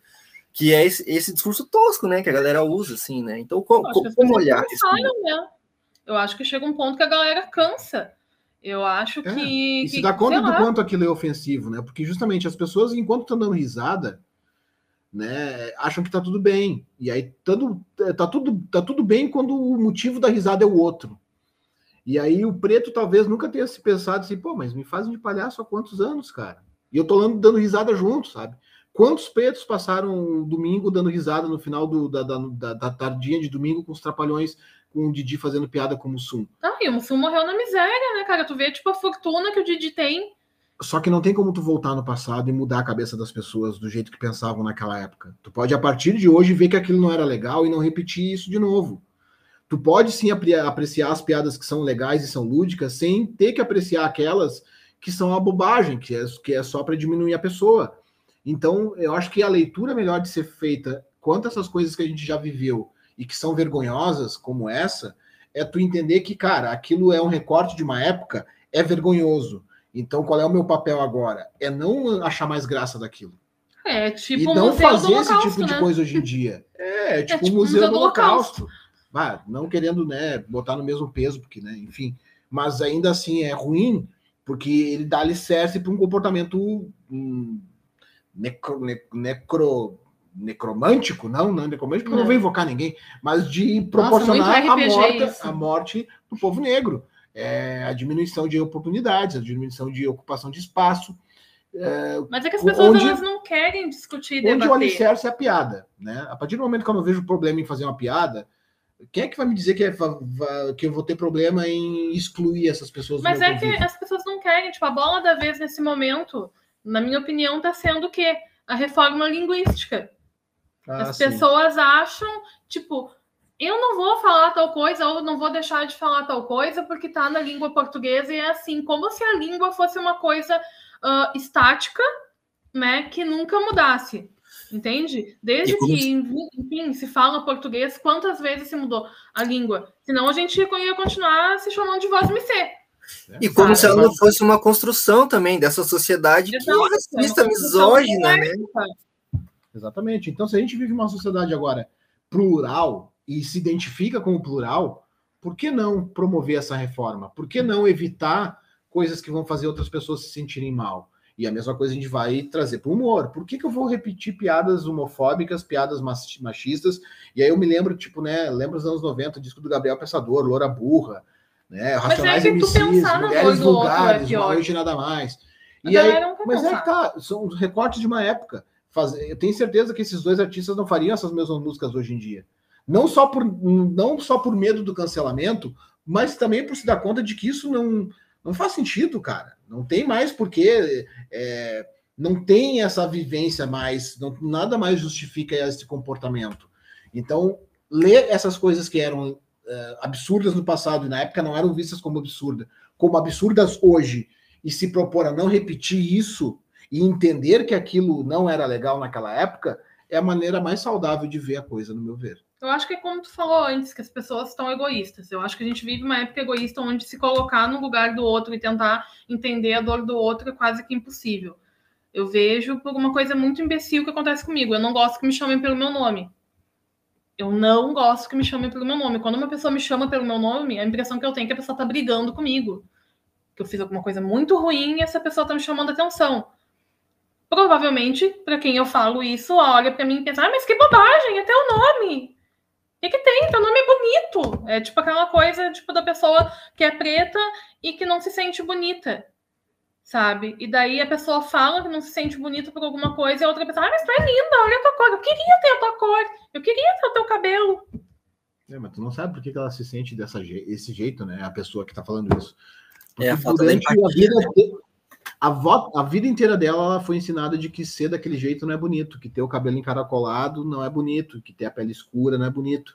Então é natural que a pessoa tenha baixa autoestima e se sinta em algum momento, se ninguém disser para ela ou não fazer, não fizer ela se reconhecer como uma pessoa bonita, ela vai achar que é feia Pois e não é. vai entender esse tipo de Mas aí comentário. a gente entra num outro porém que eu vou terminar. Eu juro que eu vou, vou parar de falar, vou só um pouquinho, mas eu tenho- isso eu tenho que falar.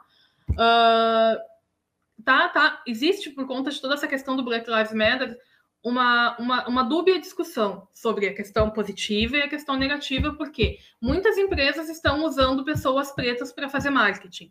Tá? E muita gente está achando isso horrível, está achando isso péssimo, está achando isso ah, oportunista. Tá, só que assim, ok, eu entendo o ponto de vista onde a pessoa acha que isso talvez possa ser algum tipo de oportunismo, que talvez de fato possa ser, sim, mas, mas em contrapartida, uma criança pequena de 5, 6 anos não vai entender o que, é oportunismo, e quando ela vê essa pessoa na televisão, na internet, ela vai se sentir representada. Então, tipo, só isso já não vale todo o resto? Sabe? Então, são coisas que a gente se pergunta muito assim. Claro que as empresas estão se dando conta de que é bacana usar pessoas não brancas nas suas, nas suas campanhas publicitárias. Óbvio que sim, é a lei do mercado. Mas eu me pergunto quanto isso é benéfico para pessoas que não se sentiram representadas até o dia de hoje, sabe? E eu acho que é um caminho. Pode ser um caminho meio torto, Mal mas é um necessário. caminho. É um mal necessário. Não, mas eu É que acho que todos tem um ponto aí. Mas eu acho que tem um ponto, assim, porque, por exemplo, é, o Pantera Negra, né? O super-herói Pantera Negra, assim. Se você vê a Marvel, assim, cara, os filmes deles são, tipo, todos brancos, assim, né? Tem, você tem o Homem de Ferro, você tem o Capitão América, você tem o Thor, que é loiro ainda por cima, entendeu? Você tem. é, E aí não tinha filme de mulher também, né? Era só de. Com de exceção do homem. Nick Fury. Isso, com exceção do Nick Fury. né? Mas ele também não tem um, um- um- um filme próprio, né? Não tem uma série própria dele, né? Ele não é protagonista de, de nenhuma obra, assim, né? E aí você vê um Pantera Negra, que é um, um personagem não branco, e aí você tem ali, claro, toda a discussão também da questão do roteiro, da produção e tudo mais.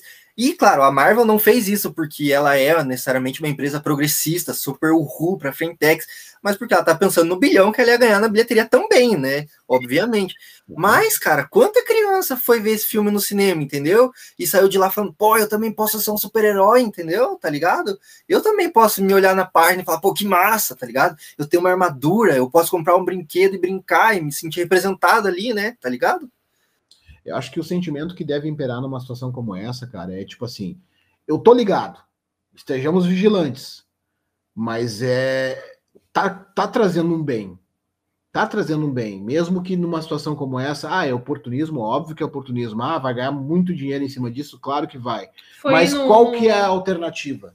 Até que a gente tenha a capacidade de poder botar os nossos lá para competir taco a taco. Qual é a alternativa? É, fazer esses, essas situações de representatividade e proporcionar uma autoestima maior, uma, um sentimento de pertencimento, um sentimento foi no God de... of War que, que saiu né? uma personagem preta? Foi, foi no foi. God of War. E, e por aí vai, saca? E eu acho que é importante que as pessoas entendam a importância disso também. A galera que já está do nosso lado, né? A galera da nossa bolha que muitas vezes torce o nariz e que, é, que merda, eu tô ligado que esses caras aí estão fazendo isso só porque vão ganhar dinheiro, depois eles esquecem da gente. Cara, aproveita que estão nesse momento e usufrui do que, esse, do, do que isso está trazendo de benefício. Usufrui seja esperto. Não, não adianta tu cruzar os braços e ficar de birra de costas, porque vai acontecer de qualquer jeito, velho. Vai acontecer, ponto final. Agora, saiba admitir que isso traz um ponto negativo, um ponto positivo também. Traz uma benesse, traz uma coisa legal. Então, aproveite. Né? Não sejamos ingênuos a ponto de pensar de que isso é simplesmente altruísta, mas sabemos que isso, de alguma maneira, vai trazer benefício também. É isso. E apontar até a contradição disso também é importante, né? Falar, ó, tipo, é, é, um sistema não. também que reproduz racismo, entendeu? E a galera, nenhuma fortuna é inocente no mundo todo, tá ligado? Mas Justo. também tem esse lado, tá ligado? E aí, para fechar esse bloco, então, de, de franquias e de obras, assim, que, que são inspiradoras, assim, eu queria trazer uma que eu. Que, que um, um realizador de Hollywood que tá bombando aí também, que é o Jordan Peele, né, cara? Que tá fazendo terror, assim fazendo um terror sinistro, assim, porque a gente até comentou no último episódio aí, agora eu não lembro se foi um do Halloween ou qualquer coisa assim, que a gente fala que o cara consegue fazer uma parada muito sinistra, assim, que é pegar uma obra do Lovecraft, meter uns monstros muito doidos e falar, nossa, que absurdo, olha como é surreal, criaturas invadindo a Terra, e na, e na mesma obra, na mesma série, fala, olha como é surreal uma sociedade que divide as pessoas pela cor da pele, tá ligado? E aí consegue apontar pra gente falar: é, você se espanta com o moço, né? Então por que você não se espanta com o racismo, tá ligado? Que é uma parada absurda também. E eu acho isso legal. Ah, cara, grande Jordan Peele. Jordan Peele é um, é um, cara, assim, sensacional. Eu ainda não tive a oportunidade, a gente não conseguiu ver ainda o Lovecraft's Country, mas a gente quer assistir.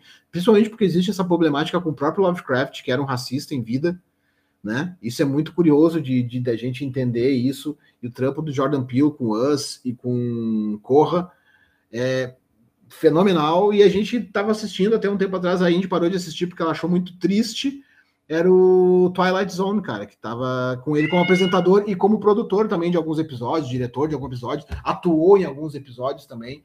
Eu acho que esse cara também é um, é um grande exemplo, assim como Spike Lee, de cinema preto dentro de Hollywood, cara. A gente tem uma problemática aqui em casa, que eu gosto de filme feliz, né? O gosta de filme tragédia. Eu gosto de filme real, que pode ser uma tragédia e pode ser feliz, como a vida é. Ela quer, ela prefere. Ela eu prefere a pílula azul. No Matrix, ela prefere, prefere. Eu gosto de filme feliz. A minha vida já é bem conturbada. É, aqui em casa a gente tem a mesma, a mesma problemática aqui em casa. Qual é o nome da namorada?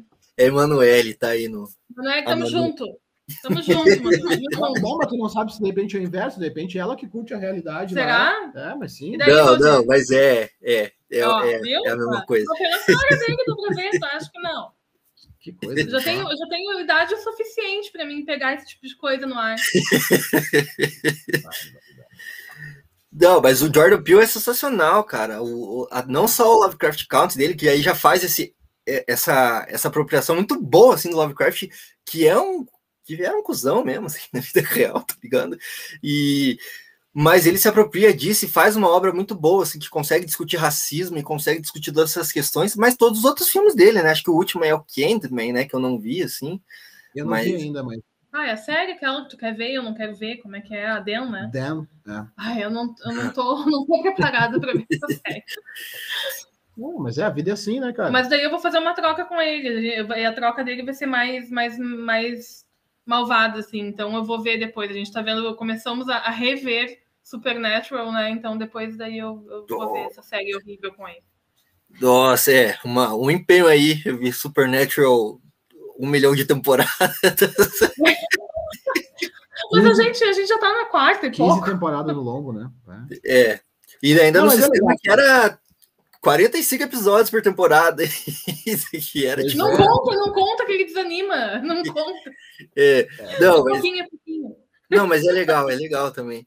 Mas e, só para fechar então esse ciclo assim, é, deixa eu fazer uma duas perguntas então para vocês assim, que é uma dúvida que eu não sei responder também quando me perguntam, tá? Ou quando eu vejo nas caixas de comentário assim, que é a questão do Pantera Negra, assim, ou vamos colocar desse, desses jogos assim, por exemplo, é, saiu aí uma personagem negra em, em God of War, né?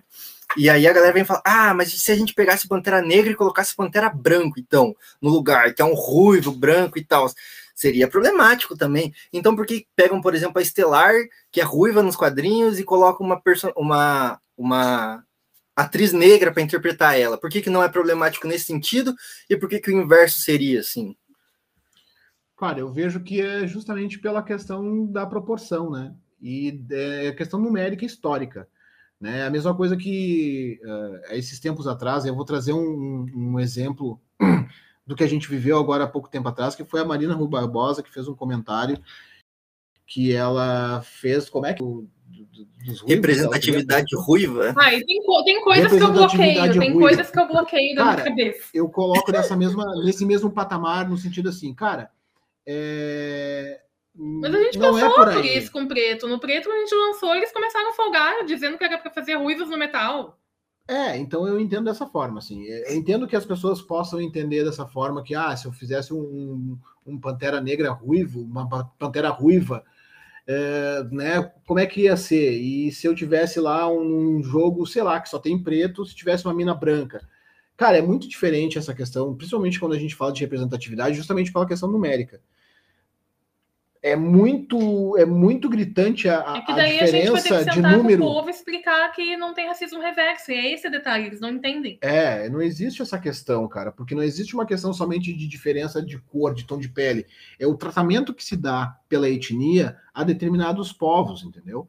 Então, quando a gente entende que o povo ruivo, vamos dizer assim, o branco, ele está numa situação de poder, ele está numa situação de destaque, ele está numa situação normativa, ele está numa situação de conforto, em que nada é legado, tudo lhe é concedido e tudo a ele lhe convém, e o inverso não é igual, a gente entende que tem um, um, uma representatividade num mundo paralelo que é só preto, que os pretos são foda, pica das galáxias, que eles desenvolveram uma tecnologia foda e que a galera é motivo de orgulho para todos daquele universo. A gente está falando de uma maneira de colocar as coisas mais ou menos em pé de igualdade. Ah, mas quantos Panteras Negras existem? Ah, cara, o Pantera Negra, como é o Pantera Negra que a gente viu agora, é, é, o primeiro, mas ele pode dar vazão a vários outros. E aí a gente tá vendo aí, ó, personagem preto no God of War, numa realidade viking, né? E aí tu tem as, bom, as vikings eram todos brancos, cara. Não, mas espera aí. Mesma coisa também de re, repaginar o Jesus Cristo, né? O Jesus Cristo de olhos azuis, Jesus Cristo barbudo e, e loiro. O é. cara realmente viveu naquela época, naquela localidade geográfica, com aquele sol fudido no lombo, como é que o cara ia ser loiro de olho claro, velho? Não, Mas, então, deixa eu só. Isso, né, mano? Desculpa só te cortar, só para fazer uma, uma, interrupção, assim, é que a galera fala assim: ah, mas os vikings eram todos brancos, né? Sim, nenhum deles saía sentando porrada em Deus, tá ligado? Saca? Tipo, é, nenhum é. deles tinha, tinha um martelo que soltava raio no martelo, assim, tá ligado? Nenhum deles, tipo, pulava 3 metros de altura, assim, tá ligado? É um jogo Porque de videogame. Não pode se questionar, é muito difícil de questionar. Tu quer ver uma coisa que as pessoas não se dão conta? Uh, tem um episódio do Super Choque que ele vai para África, né? E lá ele conhece o, o, o, Aranha. Não lembro se era esse o nome dele, mas ele era. Ele usava um símbolo de uma aranha, né? E, cara, aquele episódio ele é muito sensível. Aquele episódio é de uma delicadeza, assim, que, que é muito fofo, porque a, a expressão dele quando ele vê um outro herói, né? Uh, preto, tipo, ele fica tipo. é, é muito interessante aquilo. E Super Choque também foi uma série muito interessante na questão do, do antirracismo. Porque o pai, né, do amigo dele, que inclusive reza a lenda que o amigo, né, era apaixonado por ele, né? Uh, o pai era dele era racista, né, cara? O pai dele era assumidamente racista, né? Então as pessoas não se dão conta de que durante muito tempo tem gente tentando induzir, te induzir a pensar. Só que vocês não estão se dando conta. Né? Tem, tem, tem muita coisa acontecendo, mas as pessoas não se dão conta, acham que tudo é lazer, nem tudo é lazer. E aí vai sair um filme do Super Choque, assim, e já tem comentários, é, tá, tomara que não misturem com política, assim. E aí eu falo, mano, Ai, qual, qual Super Choque que vocês assistiram? Tomara que a mãe dele não seja morta numa guerra, numa guerra de, de, de, de, de arma de fogo, meu Deus. Tomara que ela morra dormindo em casa. tipo, é, qual Super Choque vocês assistiram? Qual Super Choque vocês estavam lendo, cara? No, no meu que eu vi não tinha isso aí de não misturar as coisas, cara. Tá ligado? Cara, Mas é, é isso. e aí. O sentimento que toma a gente quando a gente vê esse tipo de coisa é preguiça. Daquele. Ah, puxa vida. Né? É preguiça, preguiça define. É, total, total. Mas aí, cara, é, é isso que a gente comentou, né? É um processo, né? Tipo, claro que nem todo mundo vai estar aberto, né, para seguir esse processo, infelizmente, assim, né? Mas eu ainda não sou pessimista nem otimista, assim. Eu acho que eu sou nessa questão de que, tipo, a esperança é esperançar, né? Construir assim a esperança, né, para o futuro, assim, né? Então é a gente vai tomando as atitudes para fazer tipo o futuro ser melhor. que a gente tem um ponto em que a gente, em que tudo vai ser uh, lavado, por assim dizer. Eu uhum. acho que a gente vai ser engolido por, pelas coisas que estão acontecendo. Eu acho que não tem mais volta. Eu acho que a gente não vai conseguir retroceder e voltar a ser uma galera 100% otária, cuzona e que não pensa. Eu acho que quem está vindo fazendo alguma coisa vai acabar engolindo essa gente otária. Essa é a fé que eu tenho. Tomara. E é por essas e por outras que eu acredito que essa questão de ocupação é necessária. A gente vai ter que ocupar espaço, não tem o que fazer. É cansativo, é estressante produzir conteúdo, é custoso. É, mas ou é isso, ou a gente vai dar espaço para gente idiota. É, é plantar a sementinha, né, cara, e, e, entender que o futuro é que vai fazer a diferença, né? A gente precisa tentar mudar o que a gente está vivendo agora, o presente das as pessoas que são os nossos contemporâneos, mas sempre com um olhar no futuro, né? Entender que a gente tem a oportunidade de moldar um futuro mais abrangente, mais aceita, que aceita melhor, que seja mais receptivo, que seja mais uh, enfim, mais saudável, menos tóxico, menos uh, impositor, menos opressor, né? Para a gente ter a, a capacidade de, de, de, ver o, a coisa durar mais tempo, cara. Porque eu comecei ouvindo rock, mano, nos anos 80, com as pessoas dizendo que o rock morreu. Há 40 anos o rock tá morrendo e não morre nunca, tá agonizando, cara. Tipo, alguém desliga os aparelhos dessa merda ou dá um, sei lá, um elixir de vida porque viver assim, sabe, capenga, vai, não vai, aí dá uma melhoradinha e depois cai de novo, é muito complicado. Mas né? isso que é tão foda. A gente precisa é ter um, um, ânimo novo, renovar a galera que tem que Mas vir, é que a galera não mais... quer. Mas, mas, não, mas é, eles nunca vão, sempre não, vão ter aqueles que não querem. A gente tem que prestar atenção naqueles que querem. A questão não é o não, não quer no sentido de não querer fazer. Uh, tem uma banda que eu amo de paixão, e que eu vi um comentário do vocalista e eu fiquei tipo, não, mano, não faz uma merda dessa. Tem muita gente no meio underground que não quer o sucesso das bandas, porque senão elas vão deixar de ser underground. O Fernando Ribeiro do Moonspell fez esse comentário que o heavy metal não precisa de publicidade. Tipo, que ele, é. ele, ele tem que continuar estando onde está. É, mas é considerar que existem pessoas que, que não são merecedoras.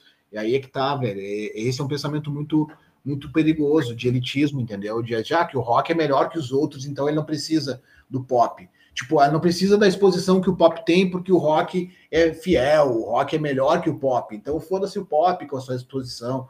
Cara, os dois são considerados produto. A gente não tem, não existe essa questão de ah, eu não vivo no capitalismo. Cara, o produto é a tua arte. Ponto final. Agora, tu tem maneiras de gerenciar esse produto. Tu pode fazer um produto vazio entregando uma fórmula que serve só para vender, ou tu pode fazer um produto que te represente enquanto artista. Tu pode proporcionar um produto que seja um espelho do que tu pensa ou das ideias que tu quer compartilhar. E é nessa vibe que eu acredito que a gente pode fazer uma coisa melhor. Porque realmente tem pessoas que não querem. Muita galera no underground prefere continuar no underground porque acha chique, porque acha diferente, porque é diferenciado. Né? Ah, não, é, não é para qualquer um mesmo. Rock não é, é para qualquer um. Elitista, Esse lance né? de não é para qualquer um é que eu eu já pensei assim.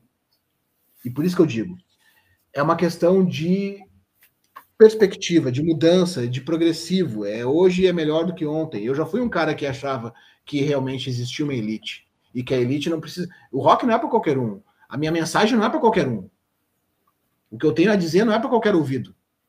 Como assim, cara? Né? O que te faz pensar que tu tem esse poder de ser diferente e entender que tu, né, o que tu quer mostrar não é todo mundo que vai ter a capacidade de, de entender, de assimilar, né? De se identificar. É muito complicado. Então eu acho que a gente tem que ser mais abrangente, menos elitista, menos snob, menos egoísta, para a gente poder ver o negócio durar mais tempo. Porque senão, cara, realmente existe muito mais conteúdo que é produzido a larga escala, com o intuito somente de divertir e não refletir e não expressar nada, simplesmente é, que nem máquina de refrigerante, tu põe uma moeda e recebe o um refrigerante. Assim é na balada, quando tu vai, tu vai, ouve uma música vazia, nada contra. Existe quem tenha, né? Mas aí a gente vai ver que aqui no Brasil o que é grande, popular, o que está na grande massa, o que a gente ouve nas rádios FM, nas, na, ou toca na balada, é uma música que pouco te faz refletir. E a gente já teve uma, um cenário diferente, mano. A gente já teve as coisas populares que eram consumidas pela grande massa, mas que tinham um, um conteúdo um pouco mais rebuscado no sentido de te fazer pensar de alguma coisa mais bacana e tal. Então, é possível fazer os dois, mas é necessário que as pessoas se acostumem a consumir isso também. Sabe o que eu acho também? Que é injusto para quem tá produzindo também, né? Tipo, porra, vai ficar no underground uhum. lá, porra, cara, o cara é, é, trabalhador também, tá ligado? É trabalhadora também, tá ligado? Tipo, artista não é um ser iluminado que caiu aqui na terra e não se alimenta de comida, não, bicho, precisa pagar conta. Tem boleto, tá mano, tem boleto chegando. é isso, né? É, é. E, e também acho que, tipo assim, quando despolitiza o rolê nesse sentido, assim, popular, é muito fácil cair para extrema direita, né? E aí vem os discursos ah. perigosos, né? Tá ligado?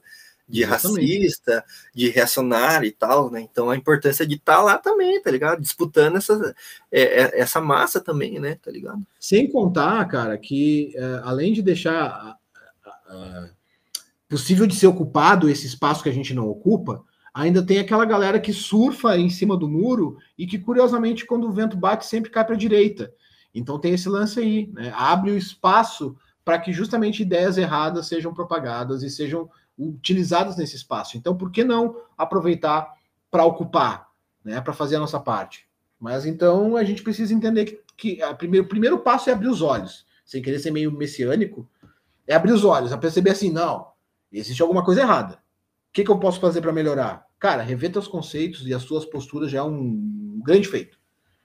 Refletir sobre aquilo que tu faz, que tu, como é que tu te relaciona com as pessoas, como é que tu vê o mundo à tua volta, já é um grande passo. Proporcional à mudança já é um outro passo que também é positivo. Mas também não precisa ser da noite para o dia, não precisa ser acordei desconstruidão, né? Tudo pode, nada me, não sou, não proíbo nada, porque a pessoa, eh, os extremos são muito próximos uns dos outros, né? Aquele cara que é desconstruído demais, daqui a pouco o cara cai num vórtice de, de queda fascista, daqui a pouco o cara, pum, vira um, sei lá, um novo Bolsonaro da vida, um novo infeliz. Mas pois é. Nada como mais. Como é o nome da lá? Como é que é o nome da, da, é. da loira estranha lá? A Sarah Winter? É. É. É, nada, nada mais perigoso que um ex-comunista que cai para a extrema direita. Pois é, cara, essa mina aí não tava lá fazendo protesto feminista nua, ou com peito de fora e tal, e anti, e anti macho. Ela foi com muita sede ao pote, virou muito extrema, o extremo se, se aproximou um do outro, né, cara? É o redondo, né? As extremidades estão perto, muito próximas uma da outra. Enfim, sei lá. É, é, um giro de 360 na é, vida? É um giro, é, uma, uma mirada de 360 graus. Nossa, é. que loucura. Mas é isso, eu acho que então essa questão é, é, justamente então ocupar esses espaços, né? Tipo, como esse papo aqui também, né? Sem querer também, é, nada assim, ser messiânico, nem nada também, mas é tipo, é isso, entendeu? É, é construir essa, essas pontes também, né? E conhecer coisas novas também, né? Para a gente sair dessa bolha também, né? E com certeza. O diálogo e, é importante, mano. Total, total. Então, e já agradecer vocês, então, né, é, pela participação aí. É, a gente ficou muito feliz aí com. Eu falo a gente, né, porque é, é a gente, mas é mais eu. Mas eu, a gente aqui do Ido ficou muito feliz, assim, pelo convite de vocês, é, por vocês aceitarem o convite, né? E por esse papo aqui que foi super massa, né? Assim, achei que foi super divertido, assim, mas também construiu, é. né? Bastante coisa, assim. É, e aí abriu e abriu espaço aí para vocês darem os recados de vocês também, onde que a galera acha vocês, assim, é, como é que faz para acessar o conteúdo de vocês aí. Cara, eu, eu vou ser obrigado a dizer que é nós mesmo, é, nós, né, nós. Né, em português correto é nós mesmo, porque, cara, a voz nunca ela tá sozinha no universo, ela sempre vai ter um eco, né? Olha que poético, mas é verdade. Né? Então tu nunca tá sozinho, tu não tá sozinho aí fazendo podcast. Tem uma galera que vai te ouvir, que tá te ouvindo, é uma galera que tá aqui trocando uma ideia contigo, então sozinho tu não tá. Aliás, talvez as pessoas estejam nesse patamar que a gente vive hoje por achar que elas estão no mundo sozinhas e que só elas são capazes de uh, serem uh, as proporcionadoras das suas felicidades e infelicidades. Não, cara, a não sei que tu more numa caverna, se tu estivesse morando na caverna, provavelmente não estaria ouvindo isso. É, é, né, uma coisa meio platônica, mas a gente vive em sociedade. Enquanto a gente vive a sociedade, a gente precisa entender que, para viver em sociedade em harmonia, a gente precisa respeitar e entender o coleguinha. Então, uh, para achar o preto, é muito fácil, é preto no metal no Facebook, é preto no metal no Instagram, é Spotify. preto no metal no Spotify, a gente tem uma playlist lá com bandas uh, de, com pretos. Uh, é preto no metal nas internet, nas internet também, porque é .com, preto no metal.com. É preto no metal no YouTube, é preto no metal, só não estamos no Twitter ainda. E no, não, no TikTok. Nem, nem, nem taremos. Não, o Twitter é muito tóxico. Eu me sinto mergulhando num, sei lá, num, alguma coisa de ser uma piscina de urânio, de, de plutônio. Então, mas é mais ou menos por aí. Então, o resto, tudo vocês digitando preto no metal, vocês encontram, cara quer descobrir banda nova, quer trocar uma ideia com a gente, é sempre, a gente é sempre muito bem-vindo, como a gente falou, para o diálogo, desde que ele seja respeitoso. Né? Galera que é troll, que, que faz só para incomodar, o hater eh, de plantão, a gente bloqueia porque é o que merece mesmo, é ser levado ao ostracismo, é ser levado ao esquecimento, porque a gente não tem tempo para discutir com quem não quer discutir, quem quer só incomodar. Mas é isso, cara. Quero agradecer o espaço, achei muito bacana o bate-papo a gente trova, trova, trova, e quando vê, passou quatro, três horas, né? E já era. Então é muito fácil para nós falar para caralho. Quero agradecer todo mundo que já apoiou o Preto até hoje, quem segue apoiando. E é isso. Acha a gente nas, nas redes sociais, fiquem ligados nas lives que a gente volta e meia tá fazendo. E obrigado pelo espaço. Isso, importante também falar que apesar do nome ser preto no metal, a gente não fala só de preto e nem só de metal. É tá? A gente tenta uh, abraçar outras questões que acontecem né, no mundo, como o feminismo, como a comunidade LGBT, como a galera indígena. A gente tenta abraçar o máximo possível. A gente só não faz mais porque a gente tem limitações físicas, psicológicas, financeiras, financeiras. principalmente então é complicado. Te digo assim, tá sozinho, cara. Eu sugiro fazer o que a gente sempre faz. Quando a gente precisa de apoio, a gente pega, vai lá e pede, ó, alguém quer participar, alguém quer fazer, alguém quer ajudar. Sempre tem, cara. Sempre tem alguém que está disposto a, a, fazer parte de alguma coisa, principalmente quando essa coisa ela já está andando. Né? É muito é muito complicado. Às vezes não dá certo, mas às vezes dá. A gente teve muita sorte, tanto com o Joey quanto com a Helena né? É que foram pessoas que seguiam a página e que hoje são nossos braços e pernas e cabeças e, e tudo mais, nos ajudando a, a, a, levar adiante, porque se fosse só a gente, provavelmente, quem sabe, também a gente já não teria desistido. É verdade. Pois é, pois é. É, não, obrigado pelas dicas também, né? Eu, eu sempre abro. Eu acho que mais importante do que o, o sucesso, sei lá, como é que pode chamar isso, mas é essa criação da comunidade que vai estar disposta a justamente conversar sobre essas coisas importantes, né? De tipo, pô, desconstruir, de debater, e, não só também é, falar as mesmas coisas, né? Mas, tipo, aprender também coisas novas, né? E, e construir, assim, porque eu acho que isso é importante, né? E acho que o trampo que vocês fazem também é fino, assim, saca? Tipo, debatem questões, assim, que eu mesmo, às vezes, pego e falo, porra, real, foda. porque, porque é isso, né, cara? Precisa, tipo, também a gente ter o cutucão, né? Senão a gente, a gente mesmo, assim, que é, que é progressista, cai nesse, nesse marasmo, né? De achar, tipo, não, beleza, já, já me desconstruí, assim, né? Então, não, não, tá ligado? Ninguém tá pronto, nenhum momento, assim. Mas. Verdade. Mas é isso. Então a galera aí siga o Preto no Metal, é muito bom, tá ligado? Inclusive, muitas indicações culturais que são preciosíssimas, galera. Vamos lá, não percam, cara É... é bacana, cara. A gente tem essa oportunidade de trocar essa ideia porque a gente acha que uma voz sempre é, é, é possível é, dar mais, é, engrossar o couro, né? É, a gente junto, ah, cafona pra caralho, mas juntos a gente permanece, divididos a gente cai, né? Tipo açúcar, amor. É mais ou menos, mais ou menos como isso, né? Eu ia, eu ia citar uma letra do Pink Floyd, assim, um pouquinho mais rebuscado, mas serve a analogia do açúcar, ótimo. Porque a gente tem isso também, o preto é muita zoação, a gente tenta uh, levar as coisas o mais leve possível, porque o tema por si só já é pesado. Já é pesado, né, cara? Então a gente tenta fazer, cara, a nossa, a nossa, a nossa arte, a nossa equipe técnica, assim, de vez em quando dá vontade de pegar e botar no, botar no, no silenciar, assim, porque. Deixa eu dar uma, uma dica, não uma dica, não, mais um toque que eu acho que isso já deve ter ficado subentendido no bate-papo que a gente teve agora, mas é importante que as pessoas se deem conta, porque muita gente tem a vontade de ajudar, ou tem vontade de debater, tem vontade de fazer alguma coisa quanto a essas pautas progressistas, e como não se vê sendo uh, o protagonista da luta, acha que não deve. Tipo, ah, eu não sou preto, então o preto que lute pelo antirracismo. Ah, eu não sou mulher, então a mulher que lute pelo feminismo. Ah, eu não sou gay, o gay é que lute contra o a homofobia. Não, mano. Se tu acha que tu, que, que tu entende aquela luta, que tu respeita aquela luta e que tu gostaria de dar tua opinião, tu gostaria de ajudar, tu gostaria de dar um toque para alguém, cara, faz. Uh, essa luta não é só nossa. A luta do preto no metal não é só de pretos, é de brancos, é de mulheres, são de gays, é uma luta plural. Então é importante que a galera se dê conta disso. Galera, muitas vezes, até da, da comunidade nerd, a galera que curte a cultura pop em geral, como não se vê representado por essas lutas progressistas, acha que, não, deixa os meus amigos pretos que se virem. É, é Até não é por mal, é isso que eu digo, muitas vezes não é uma questão de assim, ah, não é uma questão, não me identifico, o cara é que se foda. Não, mas o cara acha que não tem propriedade para se envolver. É que isso acabou acontecendo por conta do, do, do, do da merda que da foi. Do lugar de fala. É, cara. É. Gente, lugar de fala, todo ser humaninho e bichinho e serzinho da vida, bichinho de Deus tem tá? Uh, todo mundo tem o seu lugar de fala, que talvez não tenha protagonismo, mas daí tudo bem, tu cede teu espaço, tu faz o que tu tem que fazer e tu cede teu espaço para aquela pessoa que pode vir te ajudar. Só que não fazer também é ruim.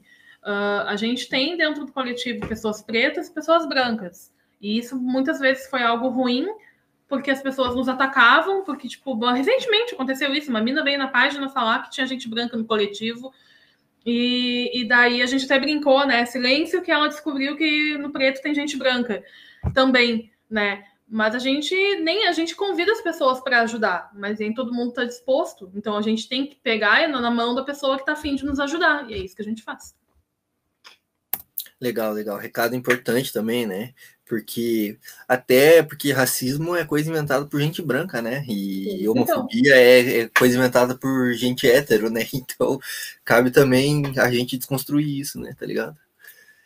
Perfeito. É um abraço a todos, muito obrigada pela oportunidade e era isso. Valeu, gente. Brigadão aí. Acho que foi Valeu. bem massa. E é isso, muito obrigado aí para você que teve com a gente aqui até o final desse episódio, tá? Teve essa paciência aí de escutar a gente falando aqui, né? Acredito que, cara, acrescentou muito assim no debate é, para a gente aqui do Indutalk, com certeza, e acredito que para você que ouviu também vai agregar muito assim, e teve muita referência aí no, no meio do papo que eu sugiro vocês depois voltarem com caderninho, tá? Ou celular anotando assim, para depois correr atrás desses filmes, tá? Dessas bandas que foram citadas aqui, porque olha, só coisa fina foi citada aqui, hein?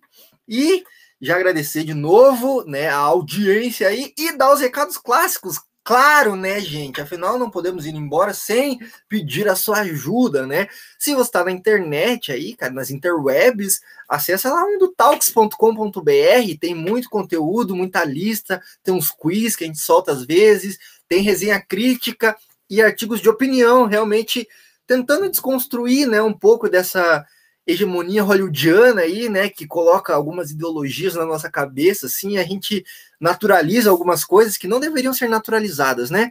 Então a gente está no Instagram também, arroba do Talks, né? Muitos conteúdos lá. E, né, Spotify, Deezer, Google Podcast, todos os agregadores de podcast dessa internet, nós estamos lá com esse episódio do do Indutalk e todos os outros, cara. Tem muita coisa fina. Tem cinema, tem música, tem série, tem quadrinho, muita coisa lá para você ouvir e acompanhar. E claro, né? Se você está no YouTube, já, cara, aperta esse botãozinho aí do like aí se você gostou desse vídeo, tá? Se você gostou bastante, assim, se inscreve aí no canal que tem muita coisa, cara. Além dos episódios do podcast, a gente tem é, uns videozinhos mais curtos, algumas séries que a gente faz aí próprio pro YouTube, né? Também questionando algumas coisas. E, né, pode deixar sua opinião, comentar aí o que, que você achou, né?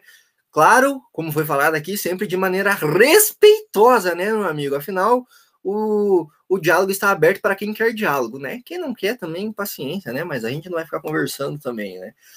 Então é isso, meus amigos. Muito obrigado, um abraço e até a próxima!